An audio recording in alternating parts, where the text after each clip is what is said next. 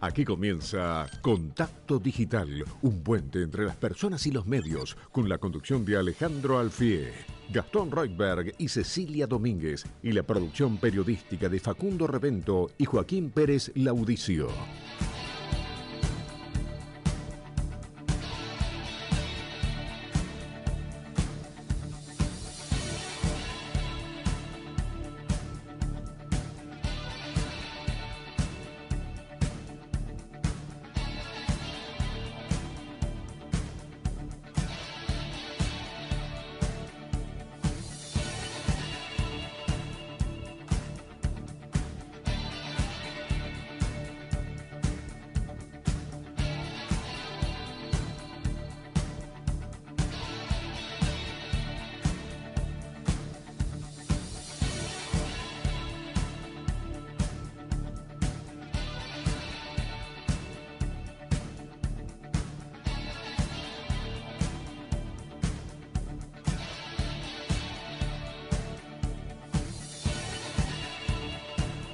Hola, buenas tardes a todos los oyentes de Radio Rivadavia. Les habla Alejandro Alfín, esto que es Contacto Digital.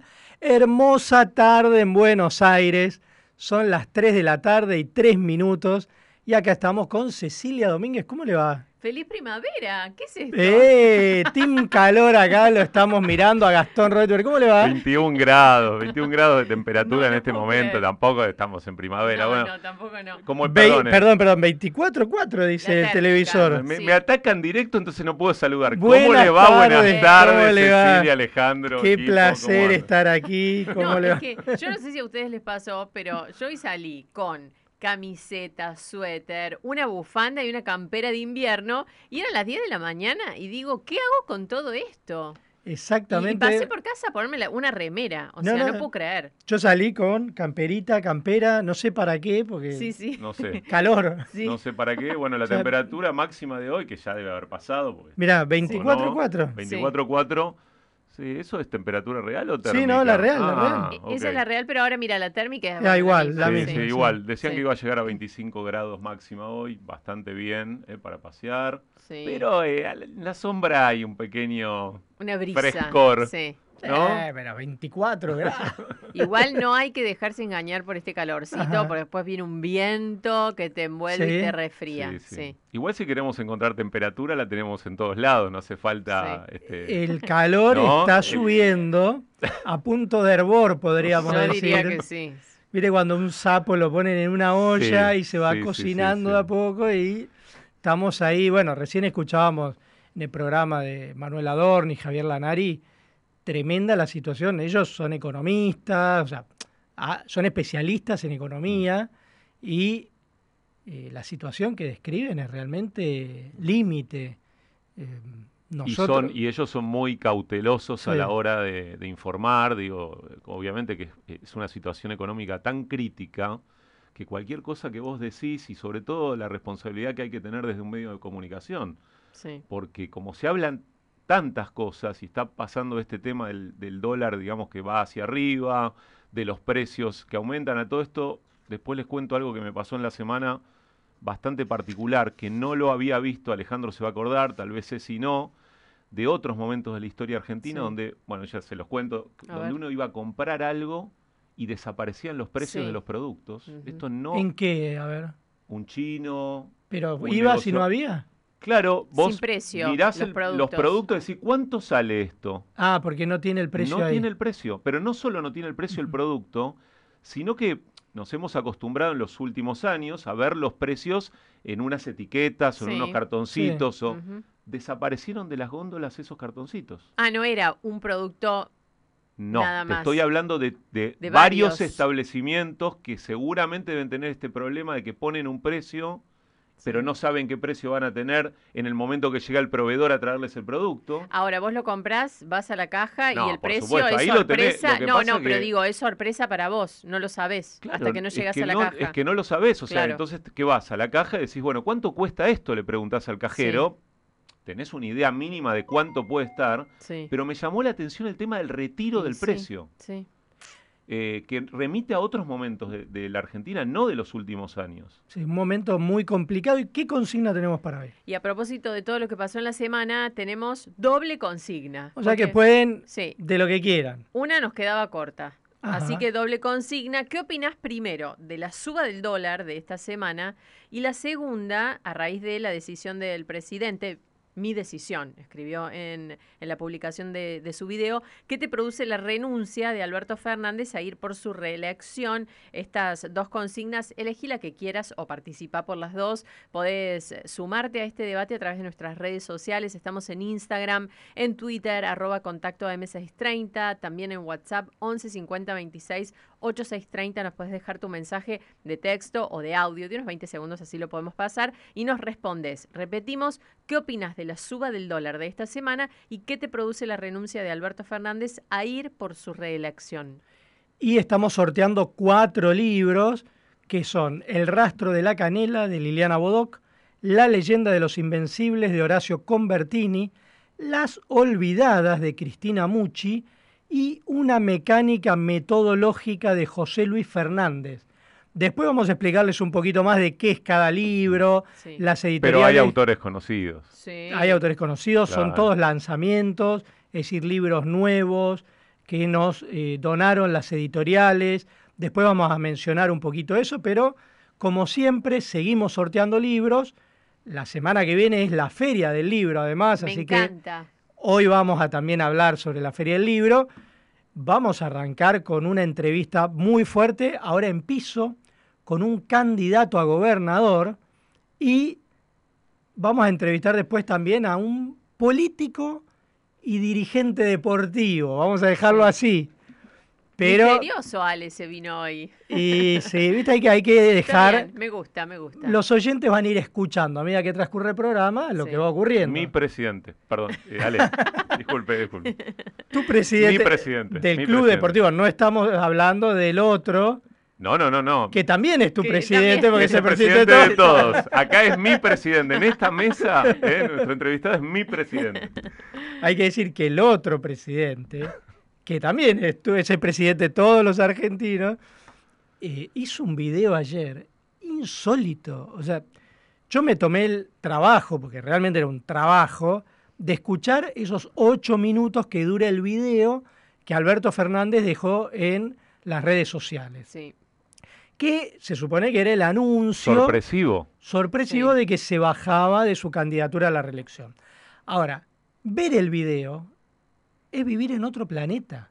¿Por qué? Porque vos decís, Gastón, comentabas, los precios que están en los supermercados, en el chino, en cualquier lugar que vas, en muchos lugares no tienen los precios, en otros van aumentando y los van cambiando rápidamente a una inflación del 7, 8, 9% mensual. Sí, sobre el tema ese hubo un video esta semana de Gabriela Cerruti, la portavoz, Bien. hablando de la inflación. Bueno, pero vos decís, va a hablar el presidente que nos diga lo que está pasando. Es como, viste, no sé, en una familia que te habla el padre, junta a los hijos y dice, muchachos, estamos en crisis, yo les quiero decir que agarrémonos porque vamos a atravesar una tormenta, pero el camino para pasar la tormenta es este, Sí. algo. Bueno, el video de 8 minutos, hay que hacer un video de 8 minutos, tenés mucho tiempo para decir algo, y dice, hace un balance de sus cuatro años de gobierno, todas cosas fantásticas. Después, el Habla de la herencia. habla de la Sí, herencia. claro. Mm. El núcleo del video es que el frente de todo va a tener que ir a una interna, a una paso, que él va a acompañar a los candidatos que se presenten, que... Y eso es todo. Y que se va a dedicar a combatir eh, el, flage- digo, el flagelo de la inflación y el problema económico que tenemos ahora hasta el final de la gestión.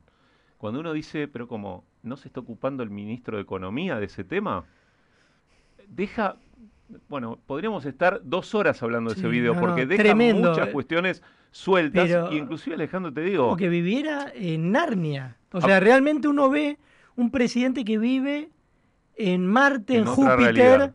y no, no va a la esquina a comprar los productos que compramos todos. Sí, y era, pregunto, ¿era el momento de hacer un video balance de su gestión pensando en la responsabilidad institucional que significa que todavía le quedan varios meses de gobierno? Pues no es que está haciendo el video en octubre, en septiembre. Digo, nos falta recorrer casi todo el año. Da la sensación que no, digamos, que no se da cuenta que institucionalmente tiene la responsabilidad de conducir el país hasta su último día de mandato. Sí, además sabiendo de las repercusiones inmediatas que puede llegar a tener cualquier movimiento, cualquier dicho de, de cualquier funcionario, más aún de alguien del rango del presidente, del presidente. No, yo no sé a quién se le ocurrió ese video, pero vos lo oís y decís, bueno, este tipo termina mañana su mandato. Exactamente. Porque no anuncia nada. De hecho, tampoco en el video dice, bueno, y me bajo de... No, nada. Entonces, sí, bueno, este tipo se va mañana, pero no, él es el que tiene que conducir ocho meses más. A propósito de eso, ¿qué decís? Yo sé, por haber, hablado con muchos colegas, que en las redacciones había muchas dudas de si se había bajado o no. Claro. Que hubo que chequear la información con, con sus funcionarios cercanos porque no se terminaba de entender el video. Claro, ¿Qué quiso decir ahí? ¿Qué quiso decir? O sea, sí, se va, bueno, por supuesto sus su círculo cercano, terminó confirmando la noticia, afortunadamente. Porque si el video servía para eso, no se entendió no, no en un primer momento. Claro. Y, en una situación, realmente estamos, yo creo que estamos pasando uno de los momentos más complicados de este gobierno y de los momentos más complicados que vivió la sociedad argentina. Entonces, eh, es una situación grave en la cual el gobierno tiene que dar algún tipo de explicación o de contarnos hacia dónde vamos y qué medidas van a tomar para que esto se encarrile eh, y no haya una aceleración inflacionaria. Mientras tanto, siempre, como siempre, en los momentos críticos hay alguien que no habla, ¿no? Ha pasado bueno, pero... en todo el gobierno de Alberto Fernández, una persona que tiene responsabilidad institucional, tal vez, tanto o digamos, más importante en cuanto al soporte del gobierno, como es la figura de la vicepresidenta, en silencio. Ahora está hablando su hijo, ¿sí? En un acto, en Ferro. Pero de ella no escuchamos nada. No, vos sabés que eh, ella incluso le dejó un mensaje grabado de WhatsApp a Guado de Pedro, que estaba en la provincia de Chaco, donde saludaba, no sé qué candidato que había ahí, cualquier, digamos, realmente otra más que vive en Narnia. O sea, dejas un mensaje grabado en WhatsApp para que pase Guado de Pedro a los que estaban reunidos en un estadio en Chaco. Él lo puso en el micrófono y dijo, le vengo acá con el mensaje de la compañera Cristina Fernández de Kirchner. Voy a decir, ¿qué va a decir? Y le mando un saludo a Cacho, que se candidatea, cualquier cosa, ¿viste? Cuando decís, ¿quiénes nos dirigen? O sea, realmente estamos en manos de gente que, eh, que vive en otro planeta. O sea, antes se usaban palabras que ahora ya no se usan más porque son políticamente incorrectas, pero que todos van a entender. Eh, pero realmente hay gente que vive en otro planeta. Es como que vos estás en una situación y el presidente y la vicepresidenta están acá, pero es como que si no estuvieran. Que no están. Y son las dos personas que, digamos, institucionalmente tienen que tener más claro qué es lo que hay que hacer en este momento. Eso es lo que a uno lo desespera, ¿no? Digo que son dos personas elegidas o un, frente político elegido para conducir el país, insisto, hasta el último día. Y hay que hacerse cargo. Me sale, hay que hacerse cargo viejo. Es que sí, hay que hacerse cargo. Porque si no, la sensación es esta, esta cuestión de estar a la deriva y ver, bueno, vamos a llegar, sí, llegaremos. Pero ¿en qué condiciones llegamos si no hay conducción del país? Bueno, ese es el riesgo del que estamos hablando. Dos consignas tenemos hoy y los oyentes saben que pueden hablar también del tema que quieran, pero las consignas que nosotros les proponemos son qué opinás de la suba del dólar de esta semana y qué te produce la renuncia de Alberto Fernández a ir por su reelección. Estamos sorteando cuatro libros y cómo tienen que hacer para participar en el sorteo. Sí, claro, y están llegando muchísimos mensajes ya, ¿eh? así que estén, están sumándose varios, varios oyentes. Vamos a leer uno, María de Zona Rural de Coronel Suárez nos dice que le encanta escucharnos, que son mi cita del sábado, así lo pone, mientras mi beba duerme. Gracias por la compañía y nos manda otro mensaje relacionado con la consigna que vamos a leer en un ratito. muy bien ayudamos a hacer dormir a su Eva. Sí, genial, María. A su Eva sí, esperemos que a ella no.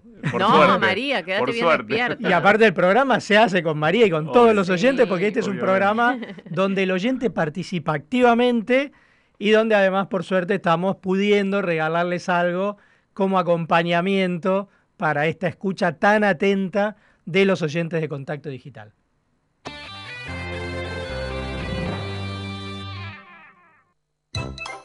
Quédate ahí, ya llega el humor de Alejandro Gardinetti. El mosquito que transmite el dengue se cría en recipientes que puedan acumular agua. Para prevenirlo, elimina, da vuelta o tapa baldes, latas, botellas y neumáticos que no uses y que puedan acumular agua. Lava el bebedero de tu mascota todos los días. Destapa las canaletas, rejillas y desagües de lluvia. Rellena con arena los portamacetas. Desmalezá jardines y patios. Que el mosquito no se críe en tu casa. Evita que se reproduzca. Más información en argentina.gov.ar. Ministerio de Salud. Argentina Presidencia. Vamos a brindar filomenal, filomenal. Santa Filomena de Mendoza al paladar. Santa Filomena, único, un vino filomenal. Trato con moderación, prohibido solamente a menores de 18 años. Todos los domingos de 6 a 9. Un día de estos, un programa para acompañar con la conducción de Jorge Pizarro. Compañía, música y los temas que te interesan para comenzar un domingo en estado relajado. Rivadavia 630, todo lo que pasa, todo el día. Según la Biblia, el hombre fue hecho de barro. Por eso al hombre cuando lo secan, se raja.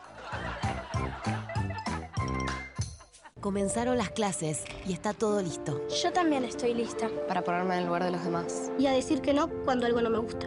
Estamos listos y listas para decir... Bullying. En mi aula No tenés lugar. Argentina contra el bullying. Ministerio de Educación. Ministerio del Interior. Argentina Presidencia. Ya llegó más ofertas. Hasta el miércoles 26 aprovecha 70% en la segunda unidad de almacén. Puré de tomates check por 520 gramos a 115 pesos. Y pastas secas check por 500 gramos a 159 pesos. Y no te pierdas las 12 cuotas sin interés en todos los TV LEDs. En Hiper Chango Más y Chango Más pagas menos y llevas más. Aprovechalo también en masonline.com.ar. Promoción válida para consumo familiar del 20 al 26 de abril de 2023 hasta agotar stock. Lo que ocurra primero. Necesitamos la energía para vivir. Aprendamos a cuidarla.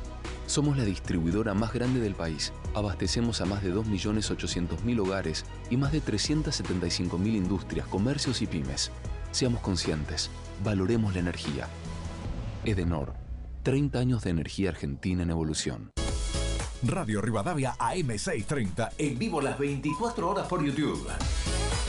Disfruta de la transmisión y accede a notas editoriales y pases de nuestros conductores. Encontranos como Radio Rivadavia AM630. Suscríbete, mira y comenta. Radio Rivadavia AM630. Todo lo que pasa, todo el día. Contacto Digital, un puente entre las personas y los medios.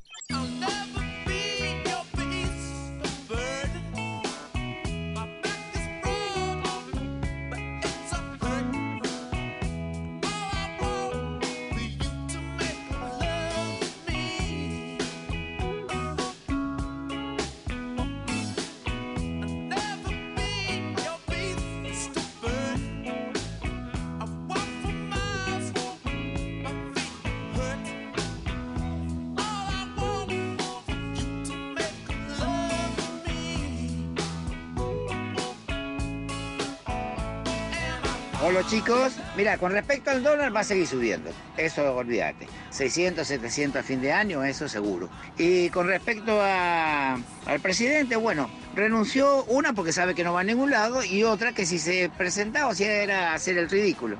Él sabe que no va a ningún lado. Y que haya renunciado o no, no cambia nada. Sigue todo igual.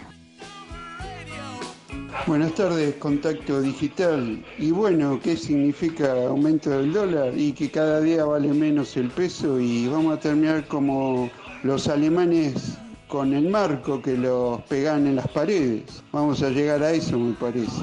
Y con respecto al presidente, es lo mejor que pude haber escuchado viniendo de este señor. Eh, La verdad, el sentido común ahí le funcionó. Hola chicos, buenas tardes, mi nombre es Néstor. Con respecto a la renuncia de, Alberto Fernández, Eh, me parece una cobardía total. Pero bueno, no se puede, de un cobarde no se puede esperar otra cosa.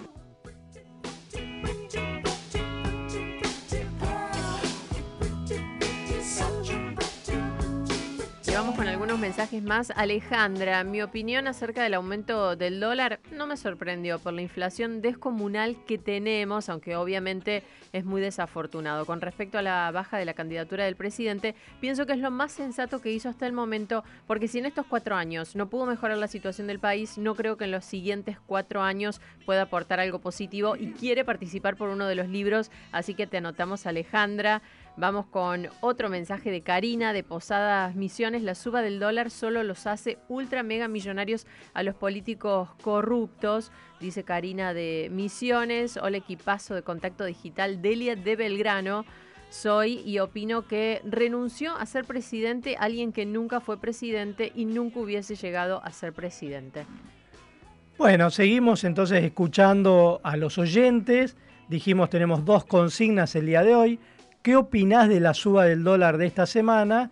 ¿Y qué te produce la renuncia de Alberto Fernández a ir por su reelección?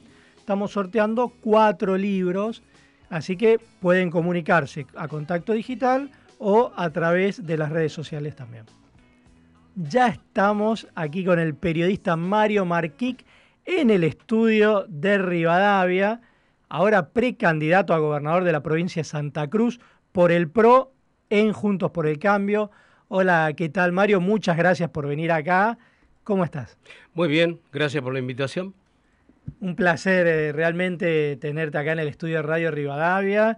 Y bueno, lo primero que me gustaría preguntarte es tu lanzamiento a la política, mm. porque uno estaba acostumbrado a verte en el programa En el Camino, ahí por TN, y vos tenés muchos, muchos años de trayectoria periodística, y ahora pasás a la política partidaria. Sí, ya estoy mirando en el camino melancólicamente, digamos. Por YouTube, está recuperando el... sí. Este, lo bueno que tiene que el programa fue tan eh, bendecido, digamos, que mm, sirvió para una rápida instalación también en el mundo de la política, ¿no? Porque hay mucha gente que me, me viene a saludar, qué buen programa, y todavía lo dicen presente, ¿qué haces? Yo le digo, bueno, estoy en otro programa ahora. No, no, pero no importa, este, bueno, quería saludarte. En fin, em, fue un salto que di em, después de 28 años de hacer el programa y después de más de 30 largos eh, haciendo gráfica y desde que empecé a ser periodista. Y decidí entonces, después de la pandemia, pensé, si sigo haciendo el programa, que mm, yo estaba jubilado, pero tengo tenía contrato, iba muy, iba muy bien, el programa andaba bien, pero em, digo, tengo que volver a revisitar los mismos lugares que antes, porque no, ya no me quedan lugares este, en la Argentina, ¿no? Entonces, solamente lo que puedo mejorar es la tecnología, es decir, las cámaras, em, la plataforma, el dron, en fin. Entonces dije, y ahí surgió la idea que la política era una cosa que me gustó desde siempre, y em, pensé en mi provincia, como un lugar, sobre todo porque yo tengo la, firme intención de, de, poder ganar las elecciones y desalojar al kirchnerismo de allá, porque creo que le han hecho mucho, mucho daño a mi provincia, a una provincia que necesariamente tiene que tener otras expectativas. Y así fue como en simultáneo, casi cuando estaba yo pensando en dar ese paso, aparece gente eh, de María Eugenia Vidal. Y ese fue el primer contacto. Café va, café viene, estuvimos un año, ¿eh? sin... Ah, mira, bastante. Sí, sí. sí, porque yo estaba haciendo la última serie de 12 programas de En el Camino, los últimos que hice, y yo les dije, miren, yo voy a terminar porque no, no, no soy de pegar el salto así, es un programa al que yo quiero mucho, este, me debo a, al compromiso que tengo con la, con la empresa, quiero terminarlo bien y efectivamente cuando lo terminamos ya estaba muy avanzado porque ya había hecho reuniones con, con los principales referentes de Junto por el Cambio, eh, así que digamos que solamente fue empezar a caminar la, la provincia para hablar ahí sí con los referentes locales de cada ciudad de Santa Cruz. Vos, eh, eh, de todos modos, nunca, como decís, nunca perdiste el contacto con la provincia, eh, la visitabas regularmente. ¿Qué cosas ves en Santa Cruz que están mal y que te motivan a vos a cambiar ese estado de cosas? Y me imagino, me, va- me adelanto y digo una, la educación, ¿no? Que es un eje central y vos Sí. estuviste hablando mucho de eso, pero además de la educación, eh, obviamente te vas a referir a eso, ¿qué otras cosas ves que están para cambiar en una provincia dominada hace tantos años por el kirchnerismo en toda su faceta, digamos? Sí, y sus facetas incluyen cosas que no vamos a abundar sobre el tema, a menos que quieran, que es la corrupción desatada en estos 40 años, ¿cierto? Eh, yo lo, lo vinculo a la deshonestidad. Después, ellos hicieron de una provincia que es eh, grande como la mitad de Francia, casi exactamente, ¿eh? la mitad de Francia, para que se tenga, y lo vuelvo a repetir, es la mitad de Francia que tiene eh, recursos a rolete, por decirte, y ellos hicieron una especie de feudo con eh, basado en el empleo público, o sea, el empleo público, tal como lo conciben ellos, es una contraprestación. Yo te doy, como Estado paternalista, te doy empleo y vos tenés que serme fiel. Es esa la idea. Entonces, ¿eso qué ha logrado? Ha logrado, digamos así, eh, trabajar con el látigo, la represalia, nadie puede pensar distinto, es decir, hay carencia de libertad de expresión, los famosos medios hegemónicos son de ellos, ¿no? En la provincia, de tal modo que mm, además entonces no hay desarrollo, porque verdaderamente todo lo que podrían haber hecho para engrandecer la, provincia y generar em- empleo alternativo al empleo de la administración pública no lo hicieron, el 80%, casi 78, 80% son empleados públicos. Con lo cual esto genera naturalmente una serie de miedos a perder, entre comillas, la seguridad que tengo, a mejor malo conocido que bueno por conocer, de tal modo que ha generado en la gente este problema, agregarle la educación, agregarle eh, temas que tienen que ver con sueldos muy magros. Un policía puede estar ganando de movida 80 mil pesos allá, que no, no, no son nada, ya el costo de la vida es muy caro. Eh, empezar por la calefacción nomás, ¿no? Y después este, una maestra de los maestros estaban ahora precisamente, siguen este, haciendo una vez más paros y 115 mil pesos una maestra de grado. O sea, han hecho un combo en el cual eh, se vive, unos pocos viven muy bien y una provincia entera empobrecida, con 300 mil y pico de habitantes, ¿no? Mario, y mm, escuchándote lo, lo que decís, pienso, hay que tener coraje para meterse en política y más con este sí. terreno, más con lo que contás. Y la pregunta es, ¿tenés coraje? y Ah, además, bueno. ¿cómo te armaste en ese año en el que Sí. decís se fue barajando todo, se fue dando la posibilidad para pasar del Mario periodista al Mario político? Bueno, en principio fui eh, estudiando mucho, digamos, para, para aprender, eh, para aprender sobre, sobre todo las otras localidades, eh, exceptuando Río Gallego, donde tengo gente conocida desde siempre y a la que frecuento. Después las otras localidades, si bien las hice, digamos, cada, en cada recorrido periodístico, estuve allí, estoy al tanto. Pero este, me preocupé por saber también eh, todas las posibilidades que tiene la provincia hacia, mm, digamos, en la medida que uno haga posible el desarrollo. Y ahí es donde, hay, donde está el clic, ¿no? Porque, y ahí es donde uno empieza a comprender por qué a ellos les conviene ese Estado chiquito, paternalista y muy seguro. Ellos eh, buscan la perpetuación del poder, ¿cierto? Entonces les conviene tener a todos, eh, digamos así, unificados en la misma, con la misma consigna, con los mismos procedimientos. Y yo lo que quiero es trabajar sobre la base, los pilares de la honestidad, el desarrollo, y el desarrollo, por consiguiente, va a generar, va a generar empleo genuino, trabajo genuino, la alternancia posible de que los jóvenes puedan encontrar otra vía y que no sueñen con ir solamente al Estado, porque ahí es donde empezamos con los problemas. De repente hay alguien también fíjate vos lo que es el problema de educación y cierta resignación que hay en la población. He encontrado lugares donde hay minas, minas de oro es muy importante, las minas de oro en, en Santa Cruz, las principales del país, pero los chicos que no van a, no van a la escuela dicen entre ellos, como, como conversación de café, ¿para qué, voy a, ¿para qué voy a estudiar si yo en la, en la mina voy a ganar más que vos? O sea, el problema no es ya si a futuro piensan en algo, es decir, eh, este, los valores están distorsionados, ¿no? No, ya han logrado que a los chicos no les interese el estudio como herramienta hacia el futuro. Entonces dice, bueno, lo quiero ya, lo quiero rápido, pero lo que están haciendo con los chicos es un crimen, ¿no? Porque verdaderamente los pibes, por ejemplo, los hacen pasar de, primero a, cuarto año debiendo materias y materias y mm. materias, y al final los hacen pasar ya directamente. Ahora, el problema es ese, ese chico quiere estudiar en el norte, de Bahía, el Treleu, no sé, La Plata, Buenos Aires, lo que ocurrió desde siempre, rebotan, digamos, se encuentran otro lugar donde las exigencias son mayores y rebotan. Entonces, esa es la verdadera situación.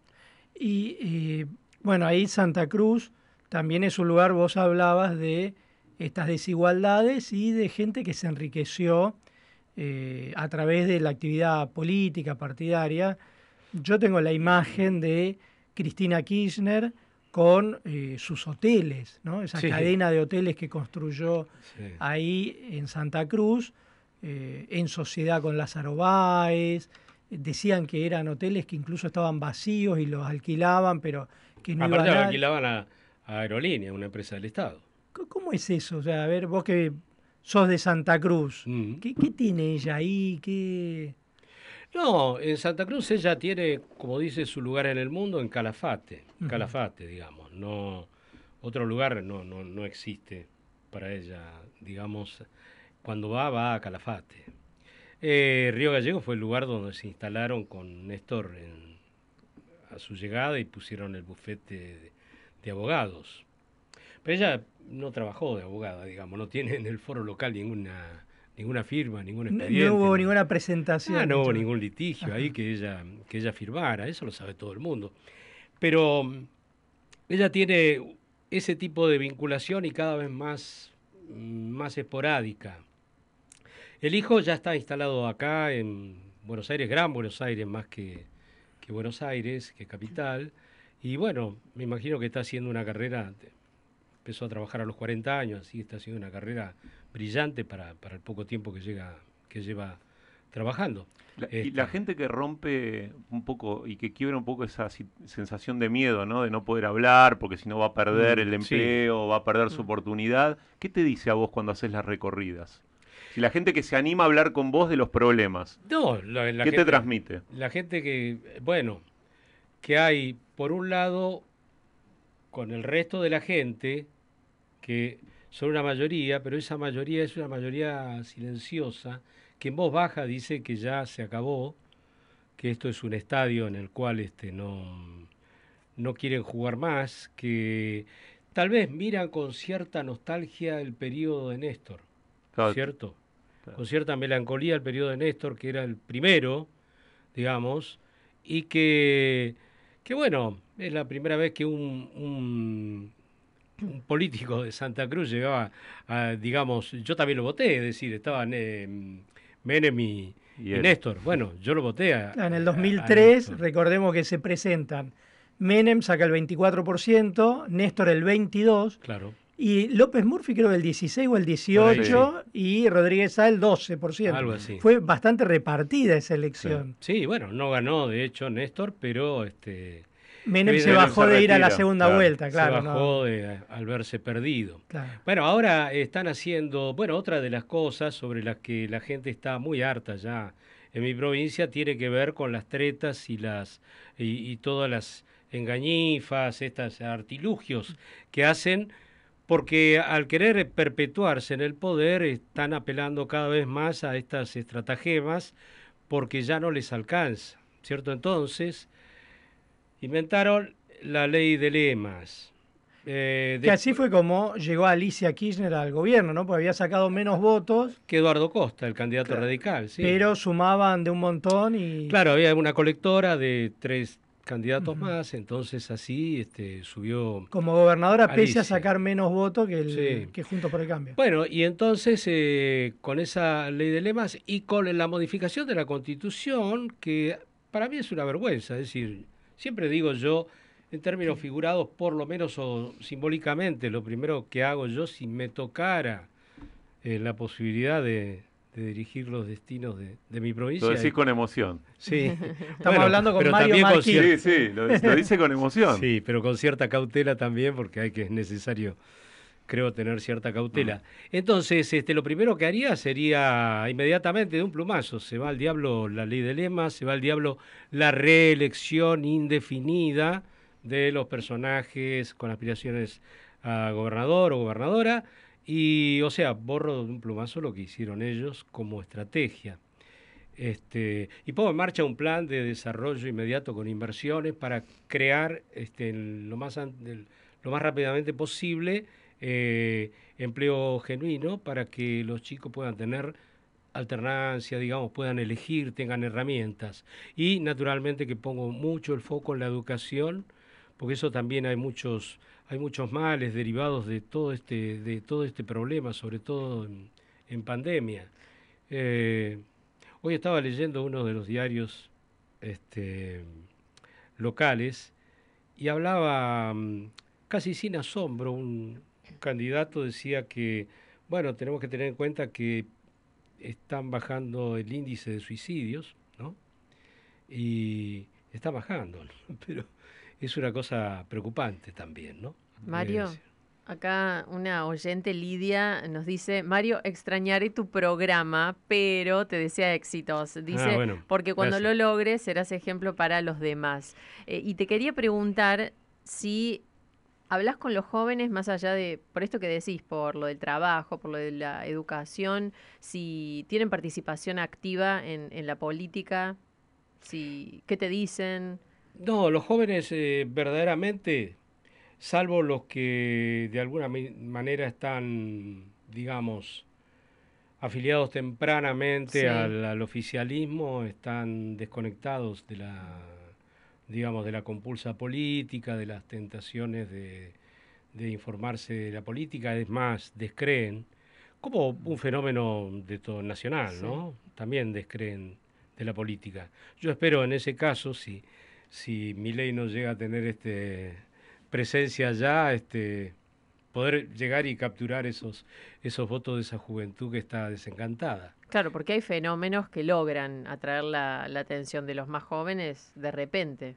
Sí, yo igual no soy, eh, digamos, eh, debo decir que yo soy eh, republicano, democrático, republicano, democrático, republicano, federal, este, liberal, ¿no? De manera tal que, bueno, no sé si, si engancho todo con lo, con lo que piensa Javier Milei. Este, algunas cosas que he escuchado de él no me gustan para nada, pero bueno, este, pero vamos a ver qué, qué es lo que ocurre con los, con los votantes. Yo creo que le pusimos una piedra en el zapato a tal punto que ellos están, pareciera ser que están pensando en hacer una ley de lemas, pero modificarla ahora. Y de tal modo que podrían hacer una ley de lemas para los partidos, es decir, poner varias colectoras, pero eh, en un solo partido. No se podrían establecer alianzas con otro partido. O sea que Juntos por el Cambio no podría ir todos juntos, por ejemplo. Claro, podría Cambia Santa Cruz, que es la Sí. versión de Junto por el Claro. Cambio allá. Nosotros vamos y nos llevamos espléndidamente con los radicales, por Sí. ejemplo, con el encuentro eh, por Santa Cruz, que es eh, el partido de una Gabriela Mestelar, una, una docente que por su reconocida honradez siempre saca entre 8 y 9 puntos, que son muy valiosos. Y este de tal modo que no, no, no, no sabemos si esto podría llegar a ocurrir, pero sería otra Sería un fraude.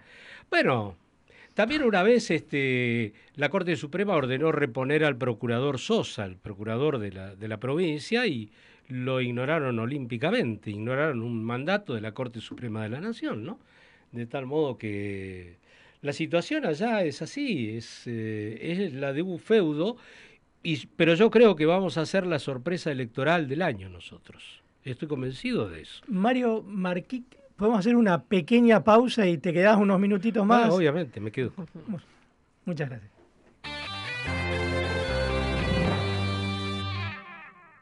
Necesitamos la energía para vivir. Aprendamos a cuidarla. Ingresa en edenor.com barra consumo. Seguí nuestros consejos para disminuir tu consumo y ahorrar en tu factura. Seamos conscientes. Valoremos la energía. Edenor, 30 años de energía argentina en evolución. 28. 34. 58. 73. No importa si tenés 18 o 70 años, vos también podés terminar la secundaria de forma virtual y desde cualquier lugar del país. Con educación hay futuro. Conoce más en buenosaires.gov.ar barra Terminal la Secundaria. Buenos Aires Ciudad. ¿Querés que tu hija o hijo practique deportes y acceda a chequeos de salud en clubes de manera gratuita? Si sos titular de la AUH, podés sumarte al programa Hay Equipo, que beneficia a niños, niñas y adolescentes de 5 a 17 años. Conocé las sedes registradas en argentina.gov.ar. Barra Hay Equipo. Primero la gente. Argentina Presidencia. Seguimos haciendo periodismo todos los domingos desde las 9. Si pasa, pasa con Ignacio Ortelli. Rivadavia 630. Todo lo que pasa.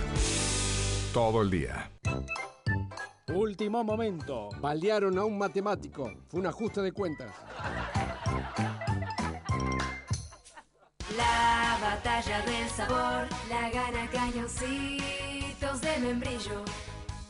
Para compartir y disfrutar momentos ricos, cañoncitos de membrillo. Galletitas cookies. El mosquito que transmite el dengue se cría en recipientes que puedan acumular agua. Para prevenirlo, elimina, da vuelta o tapabaldes, latas, botellas y neumáticos que no uses y que puedan acumular agua. Lava el bebedero de tu mascota todos los días. Destapa las canaletas, rejillas y desagües de lluvia. Rellena con arena los portamacetas. Desmalezá jardines y patios. Que el mosquito no se críe en tu casa. Evita que se reproduzca. Más información en argentina.gov.ar. Ministerio de Salud. Argentina Presidencia. ¿Qué es lo que hace a San Isidro distinto? ¿Será que vivimos haciendo obras que nos hacen vivir mejor, como la nueva senda del hipódromo? ¿Será porque seguimos haciendo megaconstrucciones? Sí, porque seguir mirando hacia adelante hace todo distinto. San Isidro, municipio. El programa lo hacemos con nuestros oyentes. Mandanos tu mensaje a Contacto Digital, un puente entre las personas y los medios.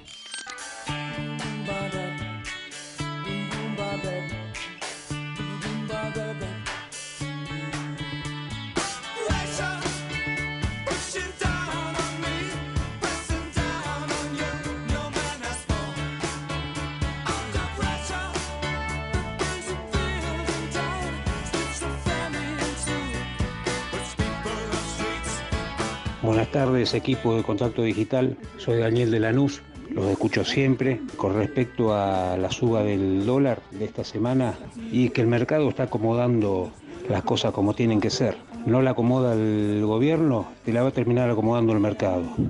Y duele. Bueno, quisiera participar por el sorteo de, de algunos de los libros. Gracias, eh. excelente programa como todos los sábados. Buenas tardes, Guillermo de Rosario. Respecto de lo que preguntan, eh, bueno, el, aumento del dólar era previsible y, y que va a seguir. No sé si ahora tendrá un estancamiento y después cuando sean las pasos seguro que ahí se va a disparar, pero es previsible que esto suceda. Y respecto de lo de Alberto Fernández, y me parece insignificante, porque se sabía que él no tiene ninguna posibilidad de ser elegido.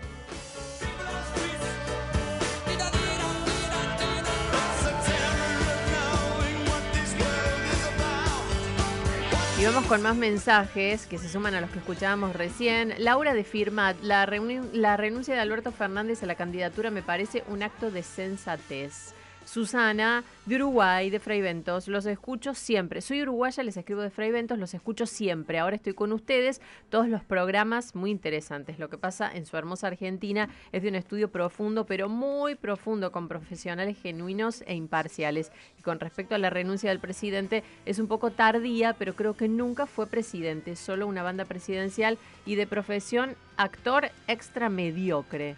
Igual digamos que no hay que renunció como presidente, sino a la No, posibilidad no. de reelección. Sí, sí, por supuesto. Por la duda lo Sigue siendo el presidente claro, de yo la creo que alguno está sintonizando y dice, ¿qué noticia me perdí? No. Y uno más, para Mario, amigos de Rivadavia, le deseo a Mario mucha suerte. Son la esperanza de este país destruido, vengo desde el exterior y es lapidario lo que dicen sobre Argentina. Muchos saludos. Jorge de Monte Castro en Ciudad de Buenos Aires. Muchas gracias. Ojalá pudiéramos trasladarle a los oyentes todo lo que charlamos con Mario fuera de aire, porque se nota, a mí me, me- me encanta escucharlo porque se nota que conoce la provincia. Es interesante ver, digo, no es alguien que cayó en un satélite a la provincia, sino que se nota que la conoce, que conoce la problemática y, y sobre todo la- las raíces de los problemas que estás relatando. ¿no? Mira, acá hay otro mensaje, Mario, que Sí. dice desde Piedra Buena, estoy Piedra Buena. escuchándolos, te esperamos, dice Ah, este oyente, y confío en que vas a cambiar toda la provincia como la persona honesta que sos. Necesitamos a gente como vos. El jueves estuve en Piedrabuena, fue una muy linda,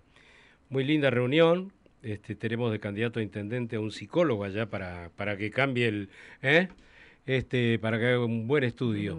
Pero básicamente sí, a mí me interesa mucho. Yo quiero mucho a, a Santa Cruz, la llevo en la, en la sangre y este y aparte es eh, tiene tantas cosas por delante, digamos, es como la provincia de Buenos Aires de grande. Yo no, cuando me pongo a pensar en eso, cada viaje que yo estoy haciendo, cada gira, ya hicimos 6.000 kilómetros, 6.000. Y me faltan dos vueltas más, eh, digamos, profundizando e incorporando otro, otra temática, porque primero fui a buscar los referentes para tenerlos como pilares en cada una de las localidades, ¿no? Para que empiecen a, a desarrollar la idea sobre todo basado en el tema de la, de la novedad, porque yo soy una persona que se incorpora a la política desde el periodismo, y la honestidad, porque en definitiva eh, muchos me dicen a mí, uh, vas a ir a ese barrial, te vas a meter en el barro, yo digo, bueno, me gusta la política, conozco, no hay otra herramienta para inten- intentar transformar las realidades que uno quiere, en este caso las que uno quiere y desea y siente como propias, que es en mi provincia. Pero aparte yo, otros se, se- se ensuciarán en el barro, no, no, no es mi caso, espero que la política a mí no me cambie, yo tengo toda la- todas las intenciones de, que, de hacer política para cambiar la realidad. A ver, y Eh. yo te llevo un poquito al barro. Porque, no, vos sabés que eh, el tema con los dirigentes políticos, Mm. eh, estamos hablando, bueno, el caso específico de Santa Cruz, es que uno los vio, eh, no te diría la pobreza, pero sí gente de clase media. Sí. Es decir, si uno piensa en Néstor y Cristina Kirchner, eran estudiantes universitarios que fueron a La Plata, que fueron dirigentes políticos. Sí. Eh, uno no los vio nunca como empresarios, no es que tienen una empresa que eh, haya permitido que se hicieran millonarios, pero eh, realmente se hicieron millonarios. Yo por eso antes te mencionaba los hoteles de Cristina Kirchner, la caja de seguridad de Florencia Kirchner con más de 4 millones de dólares en billetes. Sí. O sea, era muy fuerte, yo me acuerdo la foto de un banco cuando un juez incautó o, inmovilizó ese dinero, de decir, ¿y cómo es que la hija de estos dos dirigentes políticos de Santa Cruz tiene 4 millones de dólares en billete cuando los padres fueron políticos? O sea, no era gente que vos dijeras, vienen de tener, no sé, como Costa, que tiene una cadena de supermercado, ponele, o un empresario o una mina, por ejemplo, en Santa Cruz, Sí, o- o una Ma- mina de oro. O Mauricio Macri, que proviene de ese mundo, digo, del Y mundo empresario, acá- no es lo mismo. dos dirigentes políticos que eran Sí. diputado, gobernador, eh, presidentes, pero ¿cómo hicieron mucha- esa plata? ¿Viste que uno dice... Y bueno, la plata, la plata se hizo desde el Estado, imagínate, para ¿quién, quién- puede ser este hipermillonario desde el Estado? O sea, que Eh, y hay que sobre todo robar en mucha una plata. provincia. Eh, bueno, sí, han hecho todo eso, eh, los hemos visto contar el dinero nosotros, ¿no? Claro. Eh, digamos. Ahora, el tema es que, eh, basado en la mentira, en muchos de los casos que colaboró el famoso relato, porque ya empezamos con que en el caso de la señora Fernández nunca la abogada exitosa no existió como tal, nunca, ¿no? Nunca firmó un escrito. Un escrito en sede judicial, ¿no? Allá en, En en Santa Santa Cruz.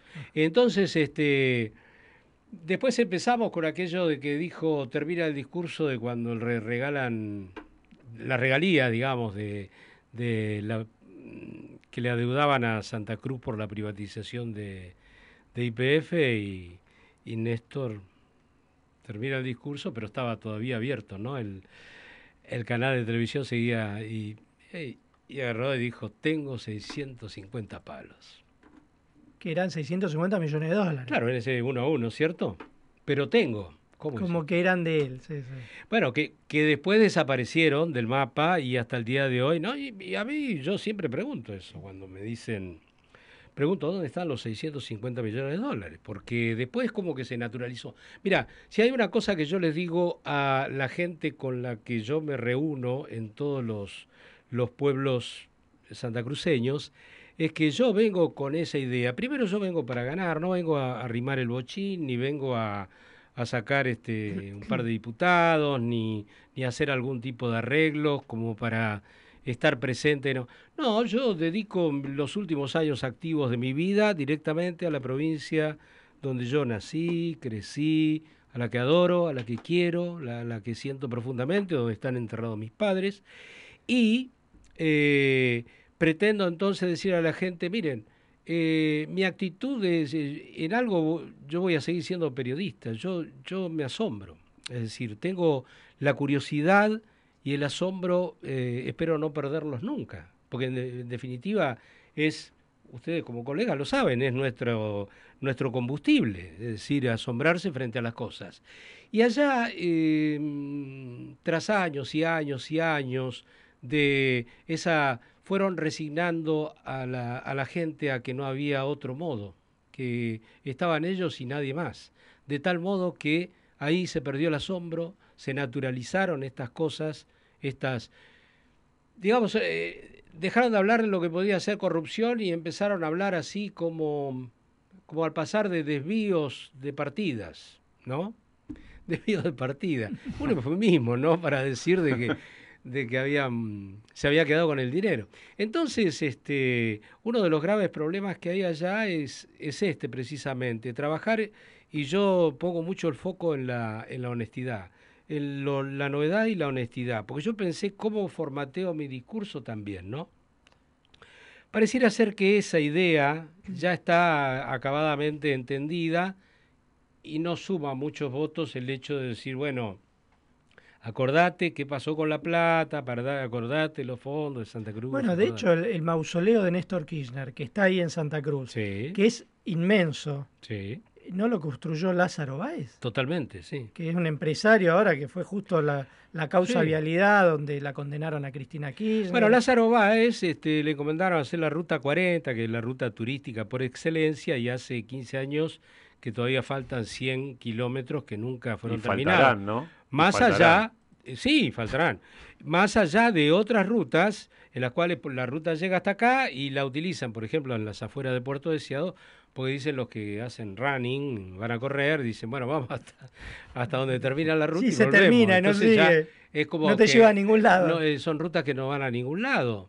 Pero eso pasa, digamos, todo este tipo de, de cosas extrañas se dan en una provincia gracias a que fue una, una gestión que se prolonga en el tiempo y que al margen de todo lo que estamos hablando, que ya de por sí es gravísimo, ustedes agréguenle esto, que es de una, un gobierno de una ineficacia total.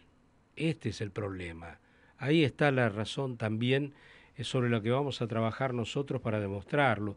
Porque en el norte de, de- Santa Cruz, límite con Chubut, hay una cuenca petrolífera extraordinaria, ¿cierto?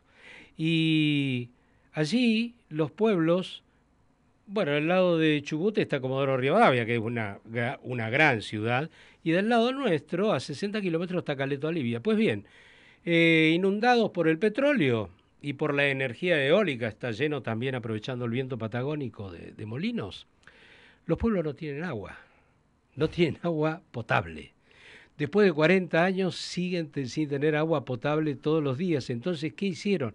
Eh, compraron algunos, este, digamos, aparatos para eh, ósmosis invertida, se llama, eh, desalinizar el agua del océano, que el océano es bravo allá y la salinidad y todo, y se vuelta a vuelta se rompen, no son los necesarios para abastecer, de manera tal de que el agua, por ejemplo, en lugares como Caleta Olivia, como Puerto Deseado, como Pico Truncado, se regula tres veces por semana, la gente anda comprando, este, digamos así, depósitos de agua.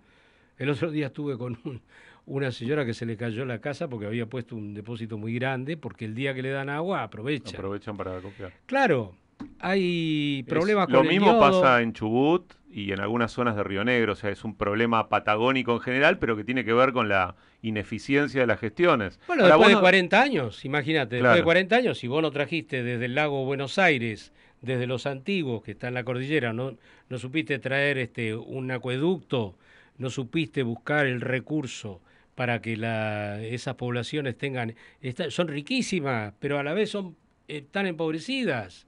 Me dice un, eh, un, un chacarero, este Nino, el otro día en, en- en Caleta Oliva, una granja que está en las afueras, hermosísima la granja, y cultiva fruta fina, frutillas.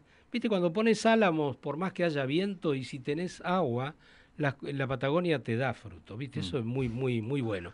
Y entonces, me dice, lo que pasa que la cosecha de cereza es así que se me- la perdí toda. ¿Por qué? Por falta de agua, riego. Bueno, es así. Mario, ¿no tenés miedo? Digo, no, me imagino que no tenés miedo, porque si no, no, no estarías embarcándote en esta aventura política, ¿no? Pero eh, pensando en que podés ganar, ¿no? Y ser gobernador de Santa Cruz, ¿cómo te imaginás que va a ser el escenario? Que sería un escenario parecido a lo que le pasaría, por ejemplo, a un candidato a presidente, si gana y viene de la oposición, va a tener que lidiar con una situación estructural dominada por el oficialismo en Santa Cruz y también acá a nivel nacional. ¿Cómo pensás ese escenario?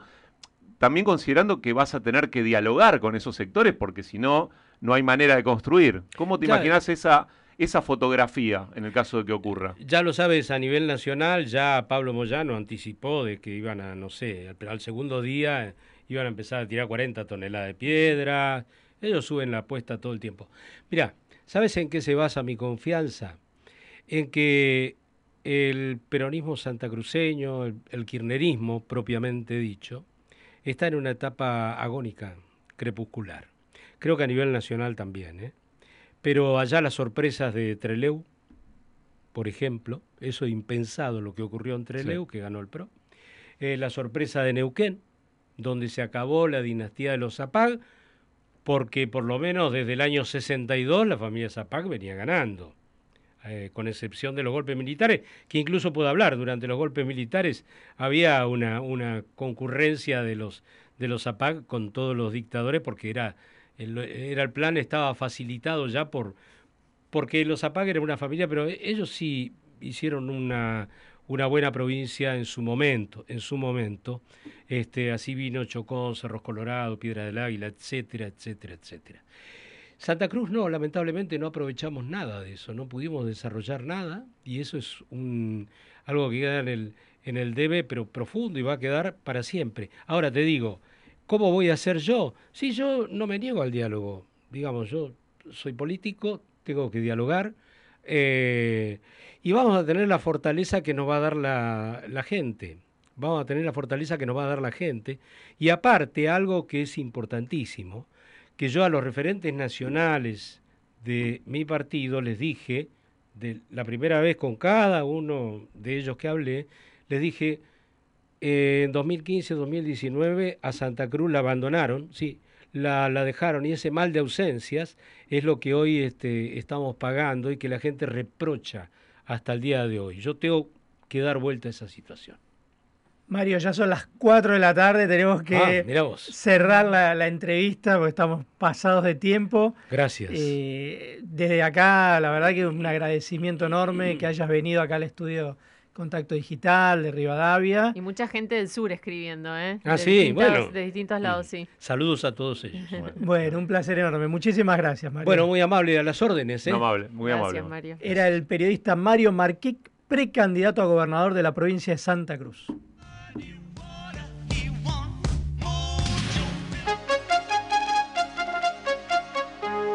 El rotativo del aire de Radio Rivadavia.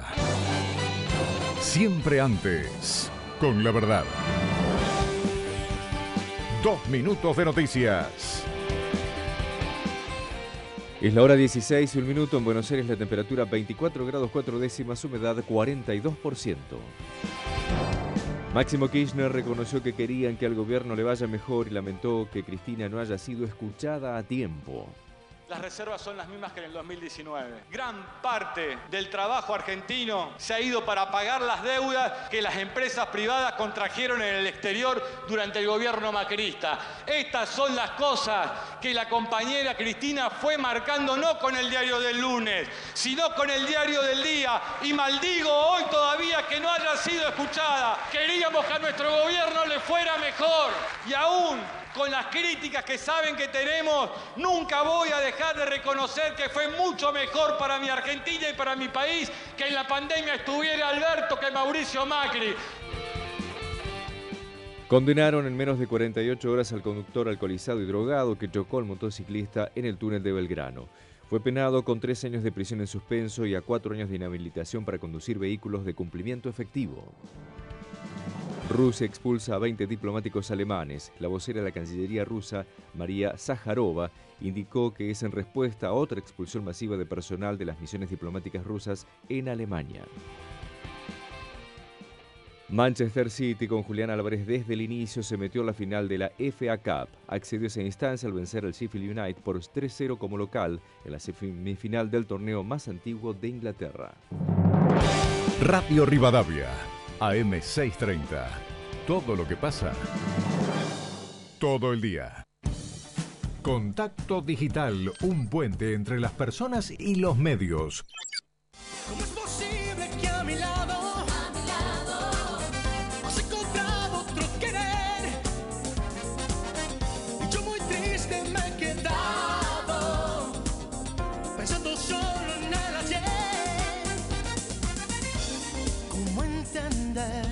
Muy buenas tardes, soy Pablo de Luca Gulan, eh, soy de Tigre, estoy escuchando la radio y dice qué opinamos sobre la suba del dólar. Bueno, para mí no sube el dólar, el dólar está siempre igual. ¿Por qué no hablamos de la baja del peso? Muchachos, los escucho siempre, es lo del dólar. Eh, En las consignas del dólar iba a seguir subiendo porque ya esto no le cree nadie, este gobierno no le cree nadie. Con respecto al presidente y que iba a retroceder si le tiene miedo a todo. Por otro lado, ah, hablando de la- las propuestas de muchos eh, opositores, en el caso de Milei, ¿cómo lo va a lograr lo que él dice? Si tiene el campo minado, este gobierno le está dejando por todos lados gente que patean contra y que le van a volver loco a los sindicatos, a las naciones sociales, hacen paro, huelga, que no se le hacen ahora porque son del palo. No, no va a poder ir contra eso. Abrazo, Carlos de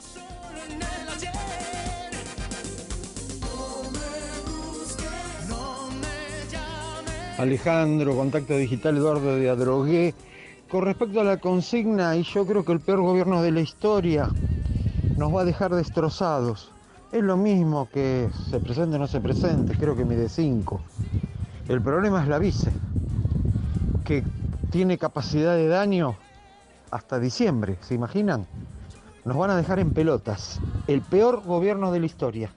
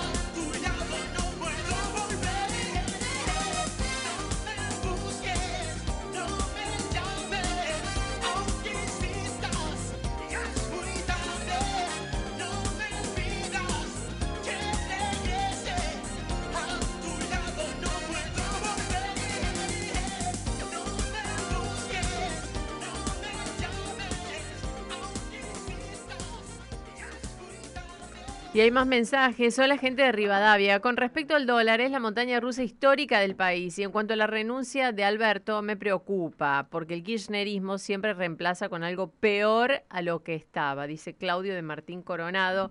Hola gente de contacto. Fernández se bajó por el apriete de Cristina y porque no tenía apoyo de nadie del entorno. Solo lo apoyan Dylan y Fabiola. Quiero participar del sorteo de los libros, dice Adriana de San Miguel. Muy buen programa, los escucho siempre. Gracias, Adriana de San Miguel. Y uno más, Juan Carlos de Wilde. El aumento del dólar está relacionado con el brutal gasto público y la consecuente emisión descontrolada. Todavía no terminó su camino ascendente. Falta la tremenda bola de pesos que están en, en los bancos en plazo fijo. Y un mensaje muy, muy elaborado. Gracias, Juan Carlos de Wilde. Dice muy buen programa y también participa por el sorteo.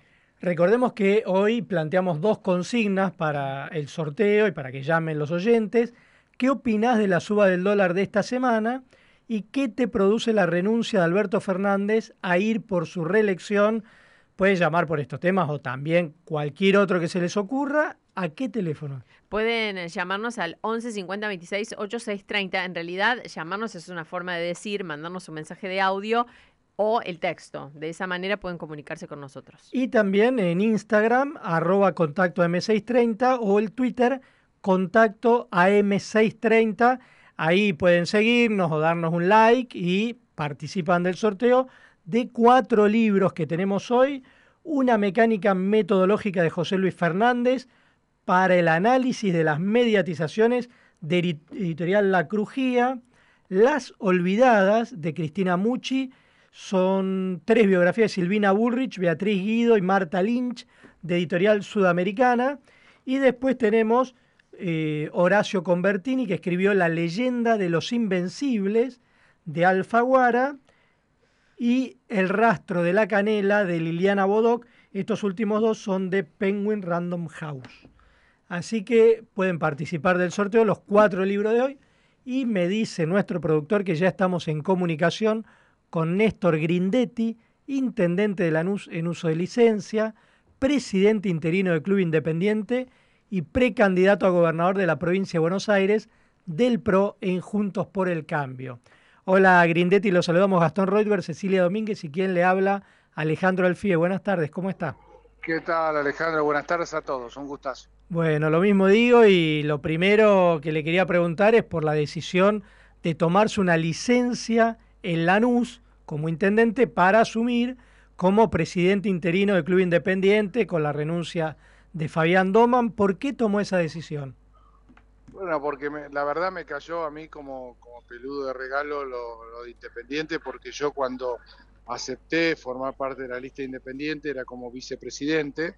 El cargo de vicepresidente no es un cargo ejecutivo, es un cargo que obviamente obliga a asistir a reuniones de comisión, a tomar decisiones, pero no hay que estar todos los días en el club. Y eh, a la, renuncia así de golpe de, Fabián eh, hizo que, por una cuestión estatutaria, yo tuviera que asumir la presidencia interinamente para llamar a una asamblea para que la asamblea elija entre la comisión de si entre los integrantes de la comisión directiva elija a un presidente. Así que eh, sentí que, que la responsabilidad había que asumirla, había que poner el pecho a eso y para poder ordenar las cosas hasta que eso ocurriera hay un plazo de 90 días. Yo me tomé un- una licencia en Lanús de 30 días. Este, Lanús la tenemos muy ordenada, está Diego Kravitz, el, el jefe de gabinete, este, que realmente viene trabajando conmigo codo a codo, es el candidato para las próximas elecciones y tenemos un equipo funcionando. Lanús no, no se va a resentir porque yo por 30 días no esté en, el- en lo que es el seguimiento de los planes de gobierno día a día. Así que por eso tomé esa decisión para poder ordenar las cosas y bueno, encararlas con, con mayor este, con mayor serenidad en todo caso, ¿no? Néstor, pasada la, pasado el mes de, de interinato y ocurrida la asamblea que usted mencionaba, eh, si llegara a ser usted el elegido, ¿qué, qué haría? ¿Sería una posibilidad o, o lo descarta? No, la, la posibilidad estatutaria está, obviamente, porque se elige de entre los miembros de la comisión. Sí, no, no, pero no se lo pregunto por lo estatutario, sino por su decisión. O sea, llegado el momento, No. si a usted lo eligen, ¿qué haría? Eh, ¿Estaría No, dispuesto a continuar o, o- o es prematuro no, decirlo? No, es- yo creo que es un poquito prematuro porque también tenemos, este, obviamente yo tengo la responsabilidad de terminar el mandato en Lanús y tengo la precandidatura que se tiene que confirmar si es una candidatura dentro del espacio de Patricia Bullrich. Entonces me parece que eh, 30 días más es prudente para ver este, cuál es la, eh, para, para, dónde vamos, este, sobre todo en términos de candidatura y en función de ahí este, ver cómo asumir la responsabilidad independiente, que de nuevo yo la asumo este, con- aplicando un criterio de responsabilidad y este, sabiendo que lo puedo, lo puedo llevar adelante. Entonces, si, si no pudiera, lo diría. Por ahora, por ahora eh, digamos, veamos el, el presente. Hoy tenemos por delante el Independiente un par de, de resoluciones de deudas que realmente son muy emblemáticas y que son las que traban la incorporación de jugadores, algunas cuestiones muy puntuales que hay que encargarse ya mismo, mientras vamos a estar citando a la Asamblea para, este, dentro de lo que marca el estatuto, que son 90 días, este, ver cómo, cómo resolvemos el tema de la continuidad. ¿Y qué, qué le dice el hincha de, de toda esta situación? Eh, el hincha tiene, el hincha tiene primero una preocupación, digamos, el hincha hincha, el hincha de tribuna, el hincha que, que quiere al club, que siente un amor por el club y que quiere ganar todo, dice, bueno, empecemos a ganar, ¿no? Es lo que queremos todos. Este, entonces mira la parte deportiva. El hincha tal vez un poquito más metido en las cuestiones del club, más informado, que sabe los problemas económicos financieros del club, me dice, bueno, empecemos a resolverlos. Este, son dos frentes totalmente distintos este, que hay que encararlos en paralelo, porque uno sin el otro es imposible. Resolver los problemas económicos si seguimos estando en la tabla de posiciones donde estamos es un problema, y viceversa, ¿no?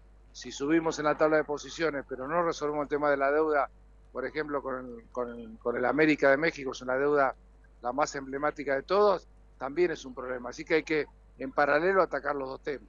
Eh, Néstor, hay muchos hinchas de Independiente, entre los que me incluyo, eh, por eso eh, bromeaba al principio del programa diciendo mi presidente, eh, que añoramos muchísimo la época de Independiente, el orgullo nacional, los dirigentes honestos, la institución modelo, y nos preguntamos si a partir de todo el descalabro que hubo en los últimos tiempos con el manejo financiero y demás, va a haber una investigación profunda sobre lo que pasó para que los hinchas de Independiente no nos quedemos con esa duda.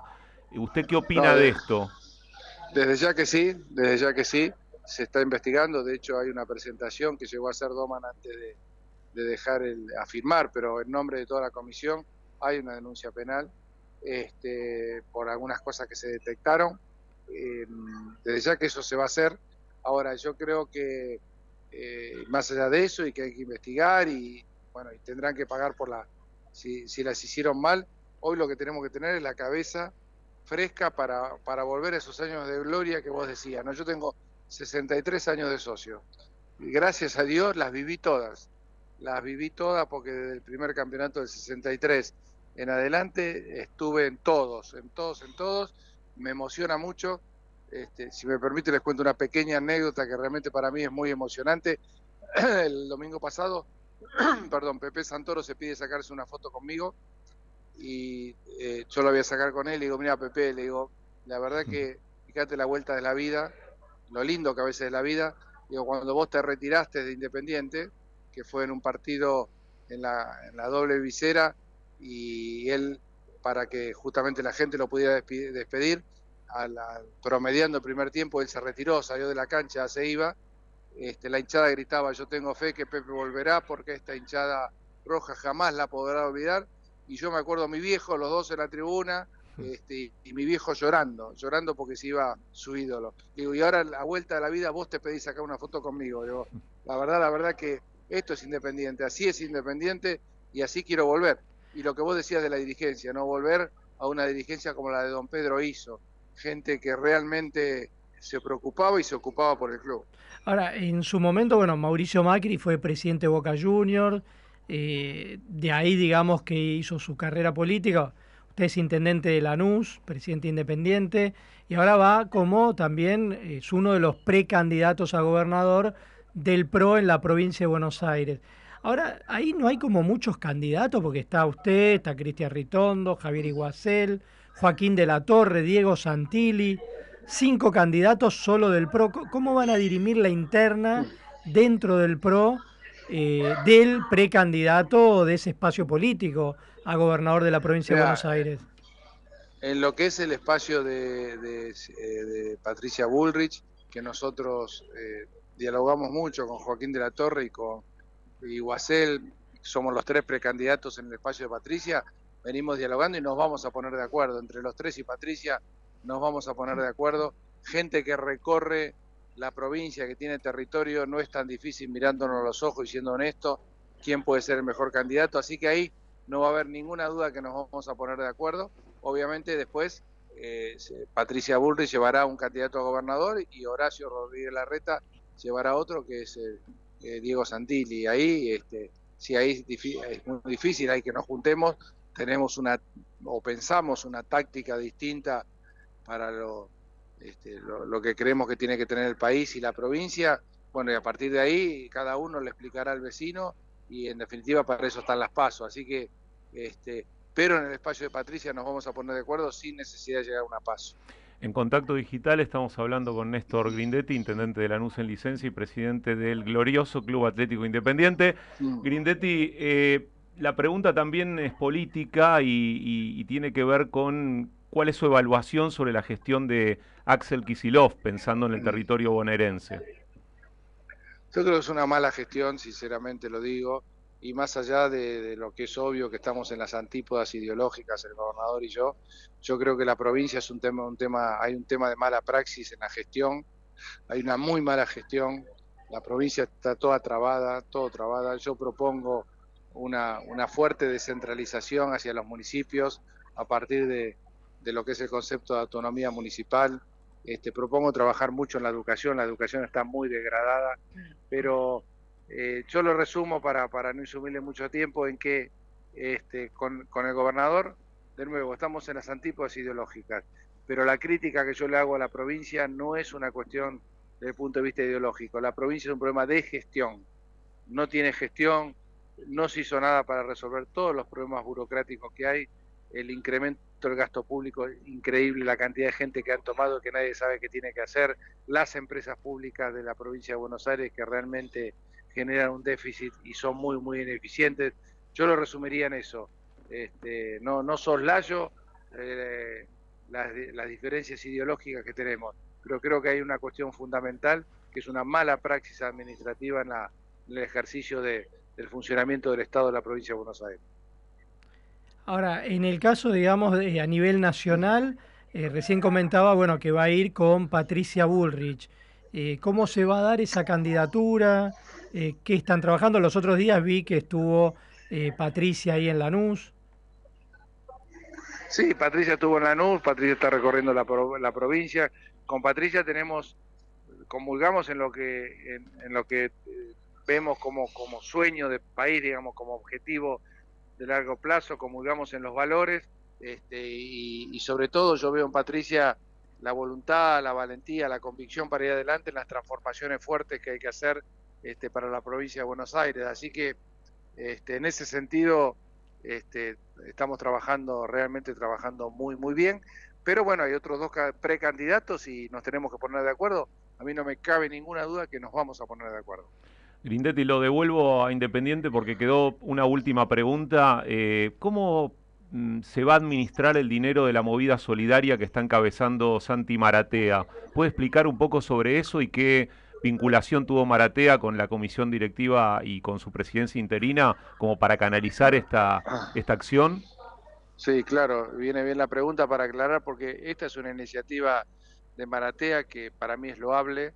Es, un muchacho que tiene una cantidad importante de seguidores y que viene ejerciendo esto de, de la recaudación en forma muy bien y muy transparente. Y hay que decirlo, esta fue una idea de él, una iniciativa de él.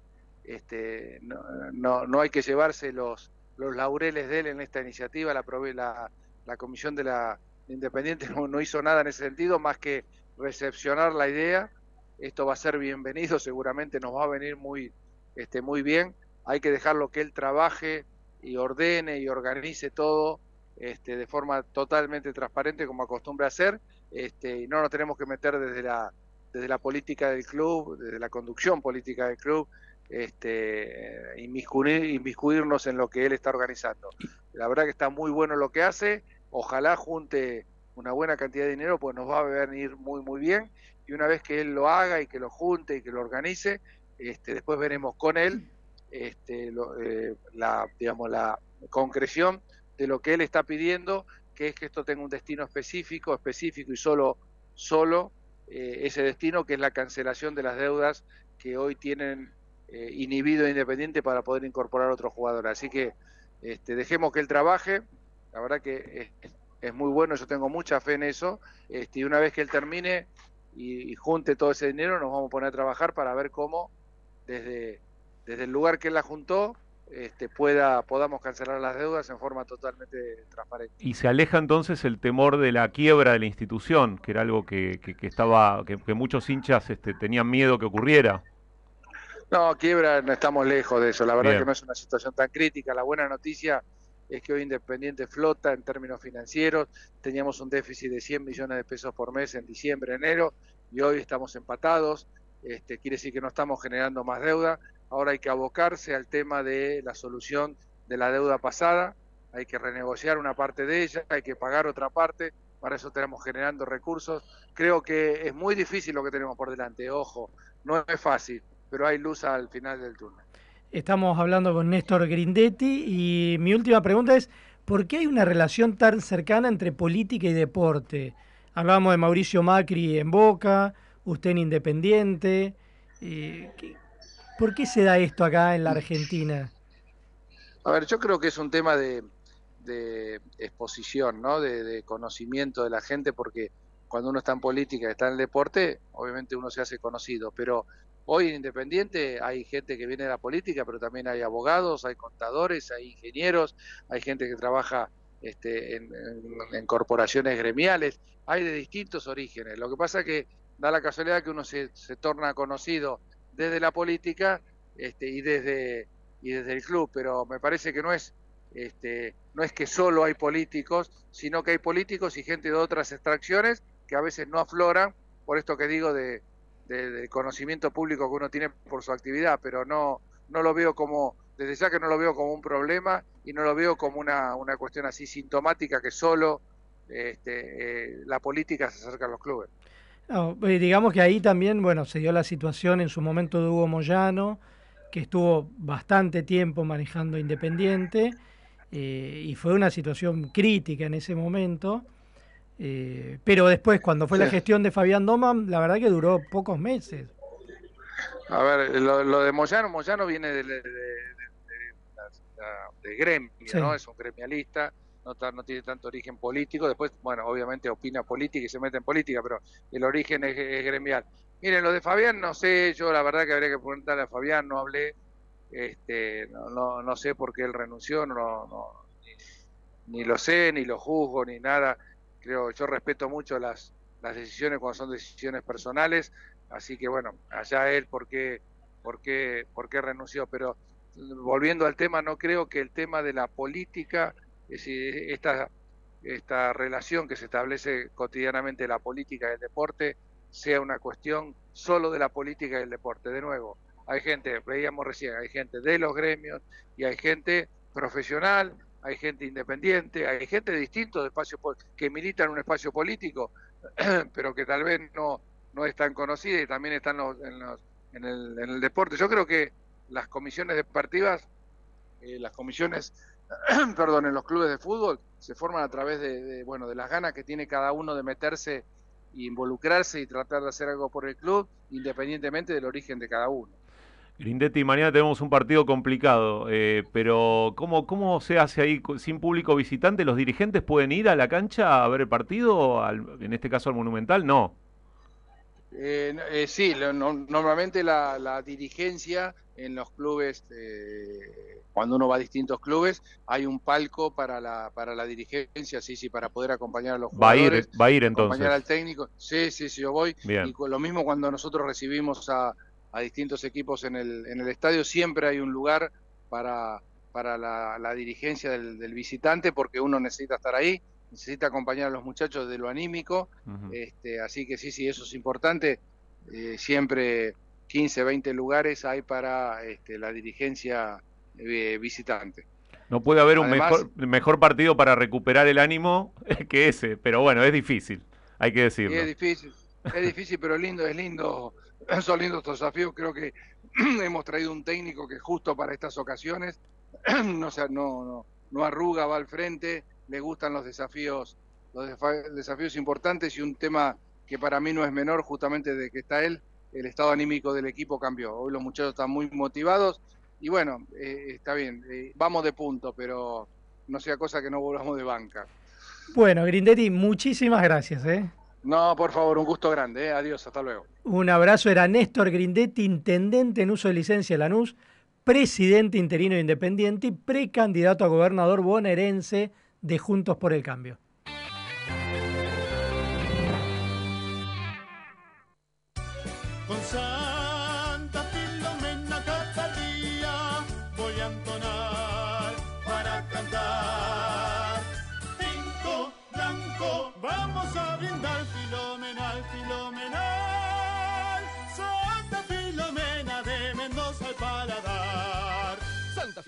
Único, un vino filomenal. Beber con moderación, prohibida su venta a menores de 18 años. Necesitamos la energía para vivir. Aprendamos a cuidarla. Ingresá a simulador.edenor.com. Disminuí tu consumo y ahorrá en tu factura. Seamos conscientes. Valoremos la energía. Edenor. 30 años de energía argentina en evolución. Todos los domingos de 12 a 14, la política y el deporte en su justa medida. Lado P, con Eduardo Palladini y Elizabeth Becher. Rivadavia 630, todo lo que pasa, todo el día.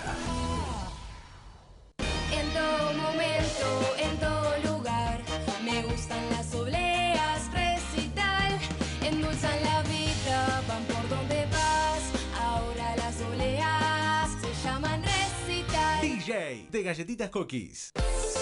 Comunicate con nosotros a través de nuestro WhatsApp 11 50 26 8 630. Radio Rivadavia AM 630. Todo lo que pasa. Todo el día. Y doctor, ¿qué me dice? Le aconsejo una placa. ¿Radiográfica? No, de bronce. Newsweek Argentina. Llegó al país la revista de política, economía, negocios y actualidad, número uno del mundo. Visítanos en www.newsweek.com.ar. Newsweek. Información es poder. ¿Querés que tu hija o hijo practique deportes y acceda a chequeos de salud en clubes de manera gratuita? Si sos titular de la AUH, podés sumarte al programa Hay Equipo, que beneficia a niños, niñas y adolescentes de 5 a 17 años. Conocé las sedes registradas en argentina.gov.ar. Barra Hay Equipo. Primero la gente. Argentina Presidencia. Contacto Digital, un puente entre las personas y los medios.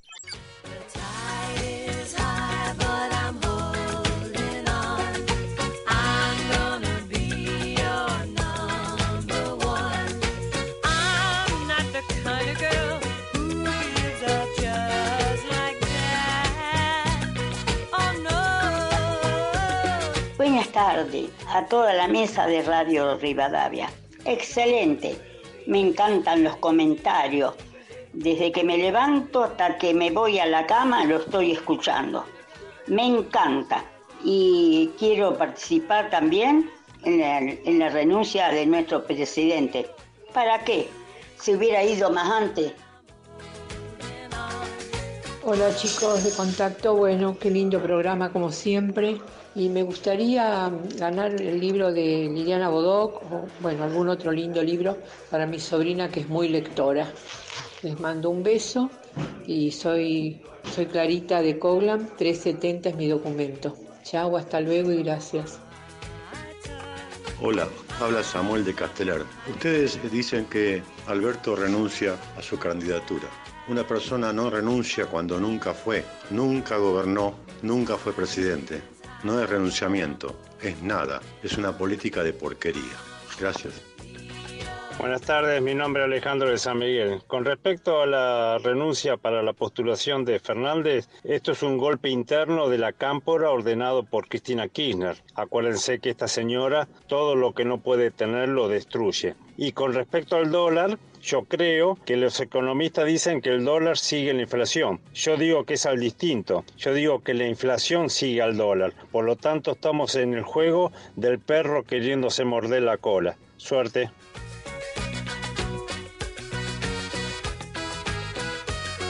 Y me encanta porque los oyentes tomaron las dos consignas. Sí. Casi Bien. que no eligieron, fueron a las dos. Alejandra, hola Contacto Digital. Con respecto a la suba del dólar, estoy realmente asustada. Tengo miedo por lo que pueda pasar con nuestro querido país. Lo de Fernández, más de lo mismo, sin trascendencia y también quiere participar por el sorteo de los libros. Hay muchos eh, anotados. Otro mensaje de Silvia de Caballito. Ojalá Marquic, por la entrevista que hicimos con Mario, cambie la historia en Santa Cruz, provincia rica pero devastada. Viajo muchísimo a Santa Cruz por trabajo y mis compañeros no cuentan ni con cloacas ni agua potable o directamente sin agua ni para el baño. Es una vergüenza, no da más. No da para más, los K en Santa Cruz ya no pueden seguir robando más nada. Y uno más que nos dice, a ver, Daniel de Colegiales, hola gente de Rivadavia, gracias por acompañarme todos los días, están atornillados, la 6.30 está ahí siempre, la renuncia de Alberto no es sorpresa, hubiera sorprendido que se postulara, ya está terminado como presidente y la escalada del dólar creo que es coherente si comparamos con la inflación, por supuesto que nos perjudica a todos. Y Ceci, estamos muy atentos también al chat del Sí. streaming de Rivadavia, eh, que Ahí también en YouTube. hay- que, que está en YouTube, por supuesto, Ale. Y Lidia Granada de Córdoba le desea mucha suerte a Mario Marquich, que estuvo con nosotros aquí en el estudio en la primera parte del programa. Dice, se le nota a Mario que habla desde su corazón. Éxitos, serás gobernador de Santa Cruz, no tengas dudas. ¿Y uno Si más? querés- ¿Puedo Sí, dale, por Eh, supuesto. Porque acá, mira, Marcelo Rey, que dice que nunca leemos los mensajes que nos manda. No, no, no. A ver, creo que no es. Marcelo. Es que llega, la verdad que llegan muchísimos mensajes. No, pero creo que no es Marcelo, es otro oyente que ya, ya lo vamos a buscar. Bueno, que nos dijo, no, no lo leemos nunca, pero Marcelo, desde Partido de la Costa, dice que ningún candidato tiene propuestas concretas, solo hablan mal del otro o de lo que el otro hace. Voy a votar por obligación democrática. Bueno, y a las 16.33, tiempo de conexiones. Ahora, en Contacto Digital, conexiones en 5 minutos. Un puente entre las personas y las noticias. Y arrancamos con la primera del día. El presidente Alberto Fernández anunció ayer con un mensaje sorpresivo que se baja de la postulación para intentar ser reelegido en las elecciones de octubre. La comunicación fue a través de un mensaje que subió a Twitter en el que señaló, en referencia al 10 de diciembre próximo, ese día le entregaré la banda presidencial a quien haya sido elegido por el pueblo. Esa decisión era demandada desde hace tiempo por el kirchnerismo, que le pedía que se corriera de la disputa electoral para que Cristina Kirchner pudiera definir la estrategia electoral. Sin embargo, en el pasaje final del mensaje, Fernández insiste varias veces con que se debe hacer, debe haber paso para democratizar el espacio. Después de su decisión, el presidente participó de una cumbre del PJ en un edificio del barrio porteño de Valvanera y así comunicó el primer mandatario su decisión.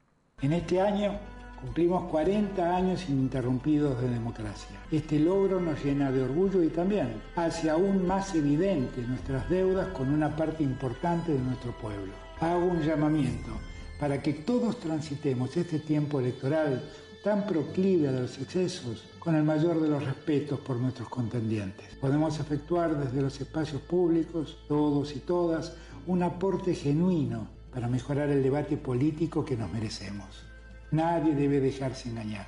No todo es lo mismo en la política. Aquellos que pregonan libertad son los que más hacen para establecer un sistema socialmente injusto. El próximo 10 de diciembre de 2023 es el día exacto en que incumplamos 40 años de democracia. Ese día entregaré la banda presidencial a quien haya sido elegido legítimamente en las urnas, por el voto popular. Trabajaré fervientemente para que sea un compañero o una compañera de nuestro espacio político, que represente a quienes seguimos y seguiremos luchando por una patria justa, con equidad y felicidad para todos y todas. Bueno, insólito mensaje, la verdad que de- si están trabajando para un mensaje de una patria justa, con equidad, no se nota, no se poco ve. débil, ¿no? Y de hecho tampoco se lo vio al presidente, porque este es un video en el cual está grabado con voz en off, En off él, y un editado de imagen. pero Como que después si, te- mandara un audio, un audio WhatsApp, acaba el Claro. mensaje. Son todas imágenes Mm. que se van viendo. Realmente a mí me dio la sensación como que no lo querían mostrar al presidente. Sí. Y Y los yo- violines no ayudan mucho, ¿no? A concentrarse en, el, No, no. en el discurso. Es de lo peor Sí. a nivel comunicacional que ha hecho el gobierno en el peor momento de su gobierno, lo cual es un problema porque realmente estamos todos esperando que el presidente diga hacia dónde vamos. Bueno, y lo- el que sabe hacia dónde va es el dólar libre, ¿eh? que esta semana subió otros 10 pesos y cerró a 442. La cotización, que se movió al alza en una semana de gran turbulencia política por los rumores del alejamiento de Sergio Massa del Ministerio de Economía y la renuncia de Alberto Fernández a la reelección, alcanzó un nuevo récord histórico interdiario. Escuchen esto, 445, 445 pesos para la venta y 441 para la compra. La suba del paralelo marcó un nuevo hito y es que la brecha cambiaria volvió a superar el 100% y alcanzó el 104% con el oficial. El dólar contado con liquidación, mientras tanto, también experimentó sus propias alzas hasta tocar los 455 pesos y el dólar MEP llegó a los 445 por unidad, Alejandro. A mí lo que además me sorprende es, hace una semana atrás, el dólar se vendía, el oficial, si vos comprabas esos 200 dólares que tienen permitido comprar cualquiera por home banking, a 364 pesos. Cuando en la calle ya se comercializaba arriba de 390, Sí. casi Exacto. 400. Yo lo que no termino de entender es por qué el gobierno vende dólares a 364 si en la calle estaban a 400. Es decir, hay algo que está claro y es que el gobierno tiene una estrategia que desde afuera, uno que no es economista, entiende que es vaciar el Banco Central, porque si vos estás regalando algo que encima no tenés, eh, no lo venden más barato del precio de costo. Y acá el gobierno, es como que vos tenés cinco botellas de agua en un kiosco y eh, el precio que a vos te sale es 100 y la vendés a 90. Y después te quejás porque te quedás sin botella de agua. Y sí, no lo vendan más abajo del costo. O sea, realmente es una política insólita, sin contar que las empresas autorizadas por el gobierno lo compran a, a 220. Exacto. Entonces, si vos no tenés un producto que en la calle está arriba de 400 pesos, nadie entiende por qué el gobierno insiste en vender eso a mitad de precio. Nadie lo haría en su kiosco, en su supermercado, en un almacén, pero el gobierno insiste con esa política económica que realmente nos lleva a estrellarnos. Así que bueno, esperemos que en algún momento registren la situación y decidan parar antes que choquemos. Hagamos el ejercicio, dimos algunos valores, veamos el sábado que viene a cuánto está la divisa. ¿eh? Simplemente para comparar esta, esta fotografía, Ceci. Y vamos con una, una conexión más triste en este caso, porque tenemos que hablar de esta noticia que lo tiene como protagonista al chef Guillermo Calabrese, uno de los integrantes más consagrados del plantel del programa de la TV Pública, Cocineros Argentinos, que murió ayer a la madrugada a causa de un paro cardíaco, según confirmaron desde su entorno familiar. Cala, quien había renunciado al famoso ciclo de cocina en 2020, estuvo cerca de un año fuera de la televisión hasta que en 2021 se incorporó a la grilla de Canal 9 con un programa propio, Que Mañana, con Cala.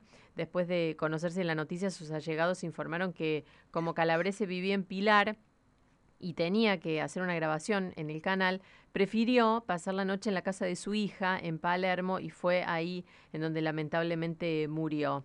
Así lo recordó su colega Juan Brachelli en declaraciones a la televisión. Hoy hablaba con Juan Ferrara, con mi compa.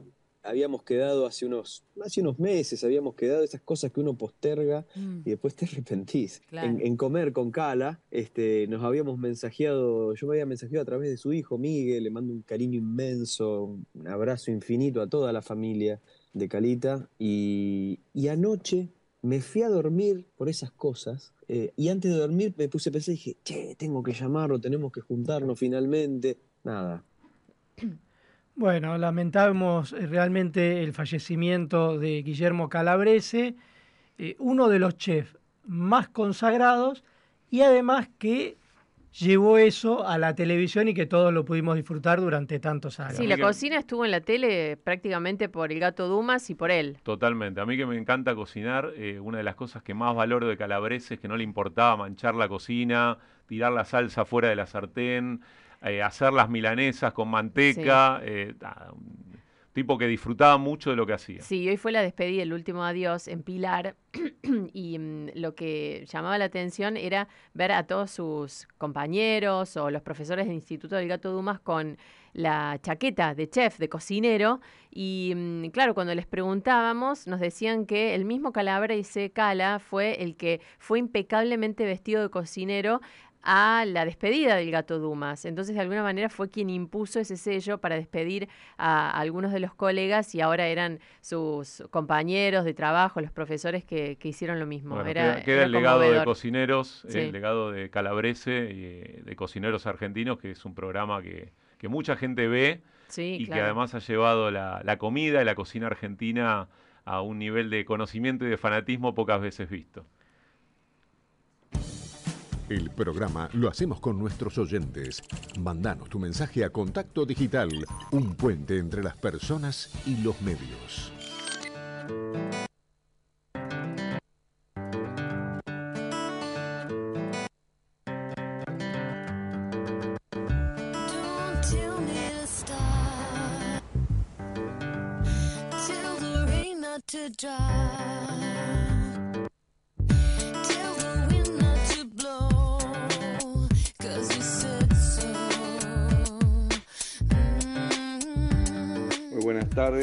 Eh, a la gente de Contacto Digital y todo el equipo. Con respecto a la suba del dólar, bueno, era algo esperable, es, creo que venía atrasado. Y con respecto al presidente, creo que fue una decisión correcta porque creo que sabe y sabía muy bien que no iba a tener caudal de votos y iba a ser eh, un fiasco su presentación para las próximas elecciones. Hola, buenas tardes. ¿Cómo les va? Me parece que esa, la suba del dólar es absolutamente especulativa. Especulativa mil por mil y generan un daño en todo que no tiene nombre. Yo en el comercio y en la vida en general. Bueno, lo sigo escuchando. Mi nombre es Héctor. Que les vaya bien. Adiós. Soy de Belgrano. Chau. Sumamos más mensajes. Mario de Córdoba, me encanta. Lo Se voy a pone decir. la Se bandera, emociona, ¿viste? la Es como Cada cuando a mí me dice independiente, que me paro, Ceci, viste, se activa. No, cuando te dicen Puerto Madryn también. También, también, Ahí también. también, también. Mario de Córdoba dice, quiero que un gran grupo de personas genere un movimiento argentino, ni peronismo, ni menemismo, nada de eso, para que continúe ese partido por ser para Argentina y no para quien lo ha ideado. Dice Mario Córdoba, Liliana de San Miguel, Fernández nunca estuvo, no fue gobierno, por lo tanto da lo mismo que se presente o no. Y con respecto al dólar, soy jubilada, no llego a fin de mes, así que nunca compré. Una más, Hola chicos de Contacto Digital, ojalá Marquic gane en Santa Cruz. Muy buen candidato. El dólar imparable en cualquier momento de evaluación. Participa por el sorteo Ana de Pompeya. Y todavía tienen 10 minutos más para dejar los últimos mensajes. ¿Qué opinas de la suba del dólar de esta semana? ¿Y qué te produce la renuncia de Alberto Fernández a ir por su reelección? Son las dos consignas. Estamos sorteando cuatro libros que son Una mecánica metodológica de José Luis Fernández, editorial La Crujía, Las Olvidadas, Silvina Bullrich, Beatriz Guido, Marta Lynch, de Cristina Mucci, editorial sudamericana. Y La leyenda de los invencibles de Horacio Convertini para adolescentes y El rastro de la canela de Liliana Bodoc también para adolescentes. Bueno, y ya estamos en comunicación con el periodista Ezequiel Martínez, director general de la Fundación El Libro y director de la Feria del Libro. Hola Ezequiel, te saludamos Gastón Reutberg, Cecilia Domínguez y quien te habla Alejandro Alfie. Buenas tardes, ¿cómo estás? Hola, ¿cómo están? Buenas tardes. Es un gusto siempre hablar con ustedes. Bueno, lo mismo digo Ezequiel, muchísimas gracias. ¿eh? Y primero te quería preguntar por la inauguración de la Feria del Libro, que abre el próximo jueves 27. ¿no? ¿Cuál- Exactamente. Bueno, ¿y A las 6 de la tarde. abre el 20 jueves 27, 6 de la tarde. ¿Abre ahí con la inauguración de Martín Coan o es otra? Sí, no, es el acto inaugural. En realidad, ese día abre para el público ya a las 2 de la tarde. Se puede ingresar, ya está habilitada, ya están las entradas en venta online. Y a partir de ese mismo día en las boleterías aquí de, de la rural. Y hasta el 15 de mayo estamos abiertos al público. Lo pasa, hay tres días. Te estoy hablando desde la rural en este momento. Ah, mirá que ya estás ahí instalado. Mudamos, sí, así hasta con el con el apoyavaso, con todo, nos mudamos las oficinas completas y vivimos aquí durante casi un mes, así que este, preparando justamente, bueno, ya se están construyendo los pabellones, los stands y toda esta historia, y la inauguración sí, es el 26, es un acto inaugural donde por, tradicionalmente participan un representante del gobierno nacional y uno del gobierno de la ciudad, que en este caso van a ser los ministros de Cultura, este, Tristán Bauer y Enrique Abogadro. El primero que habla es el presidente de la Fundación El Libro, que es Alejandro Bacaro. Eh, hablan los representantes o el o la representante de la ciudad invitada de honor, que en este caso es Santiago de Chile, y van a hablar tanto el ministro de Cultura de Chile como el gobernador de la región metropolitana de Santiago, y el cierre es siempre con un escritor o escritora que este año nos toca Martín Coan, así que estamos todos este, expecta- expe- expectantes y contentos y ansiosos de, para saber qué tiene para decir. Y la pregunta obvia, Ezequiel, es por qué lo eligieron a Martín Coan para dar ese discurso inaugural. ¿Qué tiene Martín Mira, para eh, ofrecer este año? Mira, eh, bueno, hasta que no hable no vamos a saber, pero Obviamente. es, este, es, un- es uno de nuestros grandes escritores, intelectuales.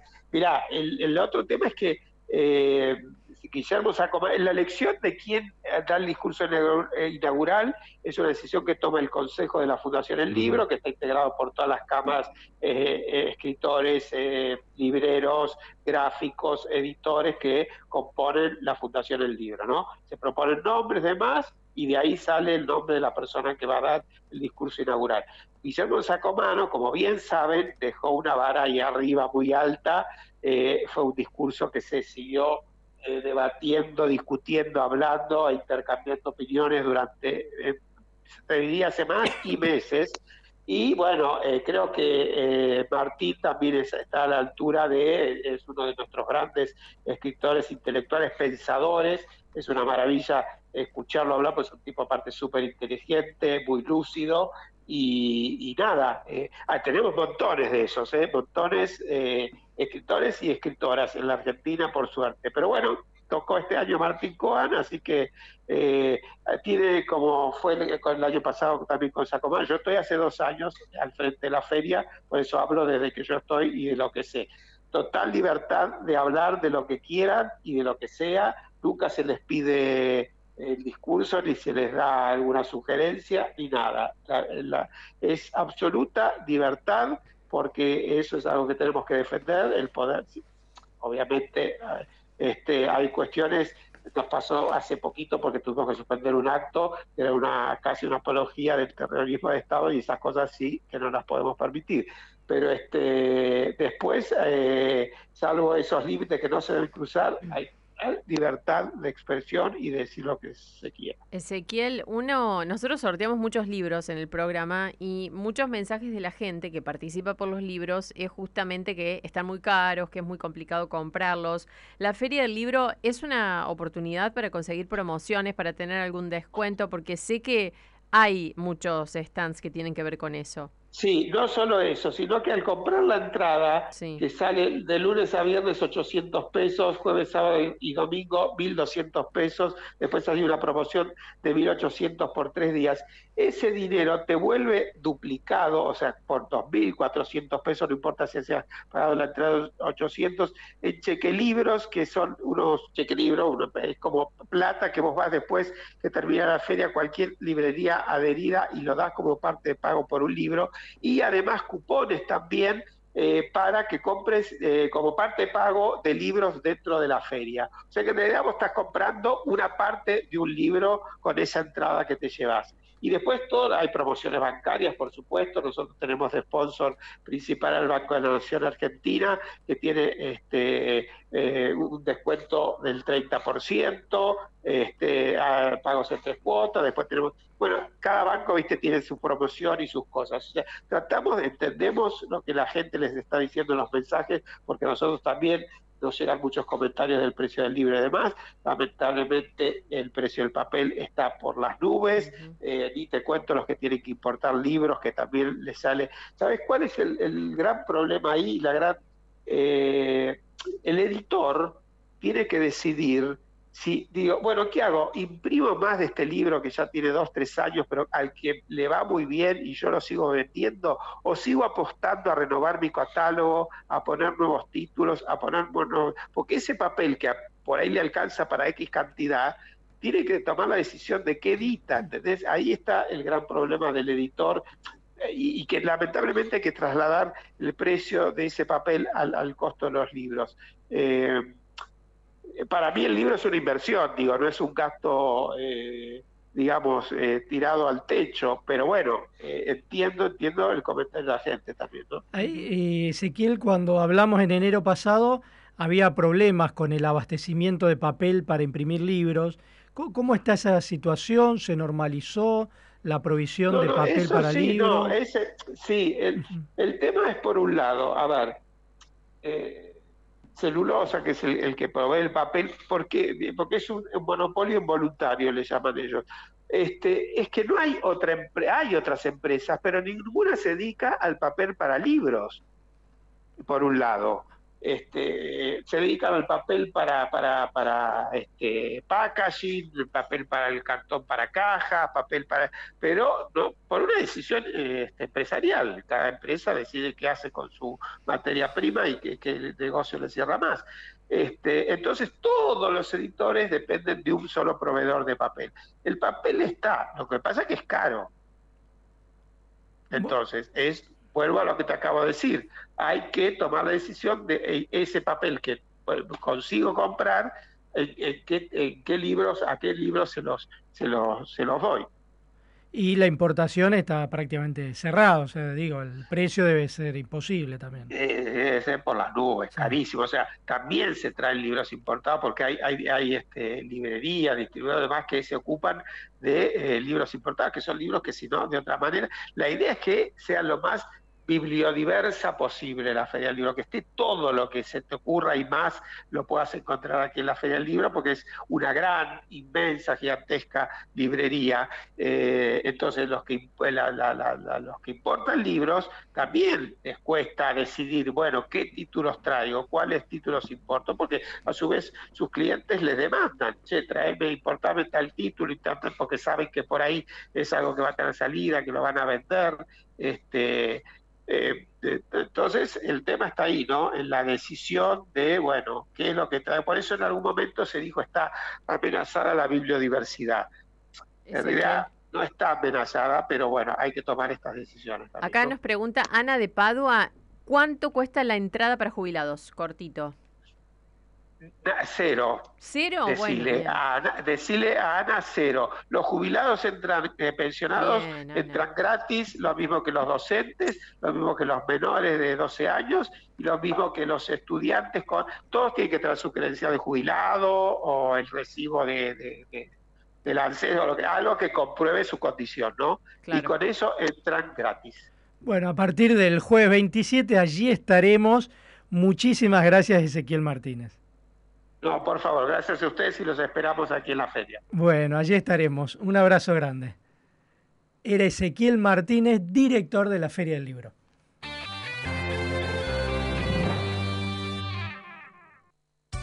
Con Santa Filomena cada día voy a entonar para cantar.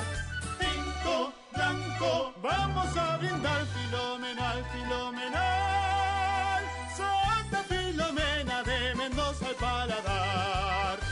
Filomena, único, un vino filomenal. Moderación, prohibida su venta a menores de 18 años. Supermayorista Vital. En Vital vas a encontrar las mejores ofertas para ahorrar y disfrutar. Cervezas en lata de 410 y 473 centímetros cúbicos. Lleva 6, paga 5. Además, Smart TV 43 pulgadas. Llévalo en 12 cuotas sin interés de 7.399 pesos final por cuota. Supermayorista Vital, el mayorista de tu ahorro. Conoce más en www.vital.com.ar. Oferta válida hasta el domingo 23 de abril de 2023 o hasta agotar stock.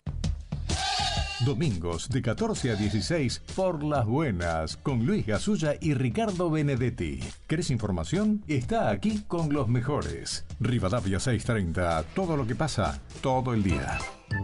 Doctor, me dejó el quirófano hecho un desbole. Es que hice una operación de testículos.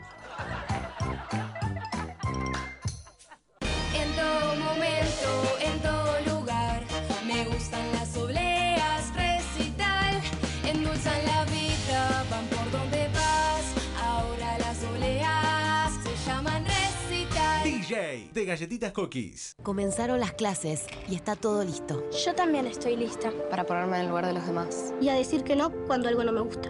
Estamos listos y listas para decir... Bullying. En mi aula No tenés lugar.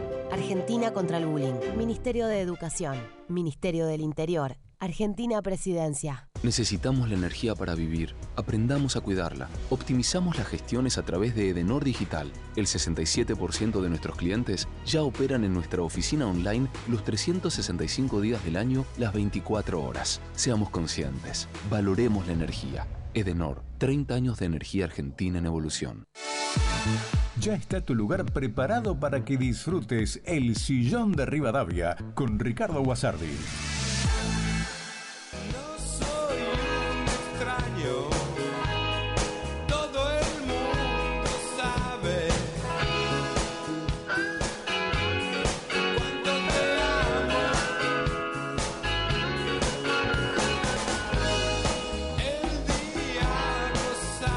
nos vamos con este anuncio que tiene que ver con la maratón que está organizando el consulado italiano el próximo 14 de mayo, domingo 14 de mayo en Vicente López. Van a poder elegir entre correr 3, 10 o 21 kilómetros y Mm. además con fines solidarios. Se hace en Vicente López Sí. y parte de lo recaudado va a organizaciones benéficas como la comunidad de San Egidio, con quien hablamos en Semana Santa con Marco Galo. Así que ya saben, la maratana. Sí, la maratana, con Tenemos tono... ganadores, ¿no? sí. De los libros también. Sí. Sí, sí. Sí. Tenemos ganadores. Tenemos ganadores. eh, Delia de Belgrano, Adriana de San Miguel, Daniel de Lanús y ¿quién más? José Luis. Y ¿no? José Luis. Sí, ahí está. No, bueno, José- la bueno, está bien, está bien. No, no, José Luis. No, pero re- le decimos el A ver. DNI, ¿no? Para también Sí. para que se Faltó Delia de. Belgrano, DNI 045, que se ganó el rastro de la canela, ¿no? Sí. De Liliana Bodoc, Adriana de San Miguel, DNI terminado en 802, se ganó Las Olvidadas de Cristina Sí. Muchi, Much- Muchi, si dije bien, y Daniel de Lanús, DNI 931, una mecánica metodológica de José Luis Fernández. Sí, Así ven Sí, bien y qué la, pro- producción se comunica con ellos, Ahí así que tranqui, todo. Tienen que retirarlos en la semana, En la radio, porque sí. si no después ya los retiramos. Y está acá Ricardo Guasardi, Ale, el ¿cómo sillón de? Rivadavia. Te reía mucho, ¿cómo estás? ¿Qué tal? ¿Qué Ricardo? tal? ¿Cómo? ¿No te querés quedar hasta las 7? Me quedo, sí, cuando me invites me quedo. Bueno, en serio te estoy hablando. Sí, ¿eh? sí. Pero no te pones nervioso, no te... Acá te la prestamos a Cecilia Cambiamos, Domínguez. Hacemos una adenda. Yo no soy abogado, pero dicen que se llama adenda. Es una modificación. Te voy a ¿no es decir, Cecilia Domínguez, la mejor profesional que tenemos Ah, acá en el estudio. bueno, Como Ale. Royman y ¿Y qué va a decir? No, Royman no, Roy- Royman no está, pero es sí. mejor. Yo soy la y él es él. Una pregunta, Alejandrito. ¿Licenciada? ¿Licenciada? Licenciada y magíster Sí, en y magíster periodismo, en guarda. Esta semana va a recibir el, Y sabe diploma. varios idiomas Esta también. semana, oh, la semana que viene fiesta. Sí, sí. Hay que mangar algo, ¿no es Voy a cierto? venir con el Todavía no birrete la semana que viene. Magíster, magí- suena a, Sí, a magíster, ¿no es cierto? A gran maestro, ¿no es cierto? Sí, igual te voy a decir algo. Acá los tres somos magíster en periodismo. es. Esa. Sí, sí. Yo me siento. Le- les pedimos acá un certificado, si no, nos Pero nosotros no tenemos el sillón de Rivadavia, ¿eh? Claro, papito, No, te no, no. es otra cosa, ¿eh? Yo me siento es otro deprimido. level. Hacer un programa después de ustedes me siento deprimido. No, No, acá- me reía mucho en el auto, me reía mucho en el auto porque vos, como periodista general y aquel como fanático independiente, cuando hablaban con Grindetti, vos le decías, bueno, Grindetti, este, igual sé, el capitán Sarmiento, sí. La interna este, de esto, Buenos aquello, de Aires. y el otro decía, sí, ¿qué hacemos? ¿Dónde juntamos la guita para pagar? Y no, al el- jugador no, de dijo, Independiente. el glorioso Independiente. Sí. es una, es una Y se le saltaba el corazón. nuestra, se le Yo a vos no te digo nada porque vos No, también, no, yo no hablo de Independiente, pero vos querías llevarlo a la política y este te lo llevaba al fútbol de Independiente. Bueno, y, y para hoy, ¿cómo estamos con el sillón te de vas a sorprender. Eh, no sé a la hora exacta, porque Julia me cambia todos los horarios. Bailarina clásica del Colón, Wow. etcétera. bla, bla, bla, bla, bla, bla, Pero un día se lastimó, se, se lesionó. Ajá, sí. Y cuando vos te lesionas Uh, en ese tipo de profesiones, sí. es como el ligamento cruzado, son siete meses. Entonces entró en el ejército argentino. Epa. Y hoy es la número uno en este dis- em, ¿cómo se dice? Tiro. En tiro, en tiro. Tiro, vos. sí. ¿Qué- Mujer, ¿eh? Dama, mujer, ¿eh? Qué ¿Qué bien. caso? Sí, tengo el nombre por acá. Un caso raro, Sí, rarísimo, sí, muy- ¿no? De bailarina del Colona con el tutú y levantar la pierna a la mejor tiradora, ¿se llama? Espera acá, gracias. Mirá que la semana que viene tenés Franco. Porque viene la licenciada, la magíster. Sí, estoy hablando en serio. Sí, sí. Chicos, hay fiesta. Se llama Abigail Serrano, Alejandrito. Bailarina clásica, Colón se convirtió en la primera francotiradora del país. Nos vamos a quedar escuchando el sillón de Rivadavia y nos estamos yendo. Preguntas raras, ¿no? Para hacerle, la verdad, nada que ver una cosa con otra. Gran ¿Por qué habrá sido que eligió ese...? La verdad. Pero me la descubrió Suki, que es una de las productoras, y a mí esas cositas medio raras me gustan. Está bueno, está bueno. Sí. Son historias interesantes para escuchar. Qué buen programa, me gustó. Y nosotros nos vamos a quedar escuchando. A tu mamá o a tu papá, no sé, a tu novio, ¿no? Sí. Que te quedas un ratito, ¿no? Te quedas un ratito, analizás conmigo la editorial y te vas. Dale. Si hay sanguchito, te quedás. Claro. La dejamos Y hay un catering acá que me parece que se va a quedar todo el tiempo, ¿eh? Cuando viene el catering, viene, ¿eh? Bueno, hoy estuvieron Facundo Raventos y Joaquín Pérez Laudicio en la producción periodística, Camila González en la operación técnica, J. Castro en edición y Matías Muñoz en redes sociales. Hasta luego, Ricardo. Chau, Gran programa. Chao, Gracias. Gastón. Chau, chau, chau. Hasta luego, Chau. Ceci. Buen fin de. Esto fue Contacto Digital, un puente entre la gente y los medios.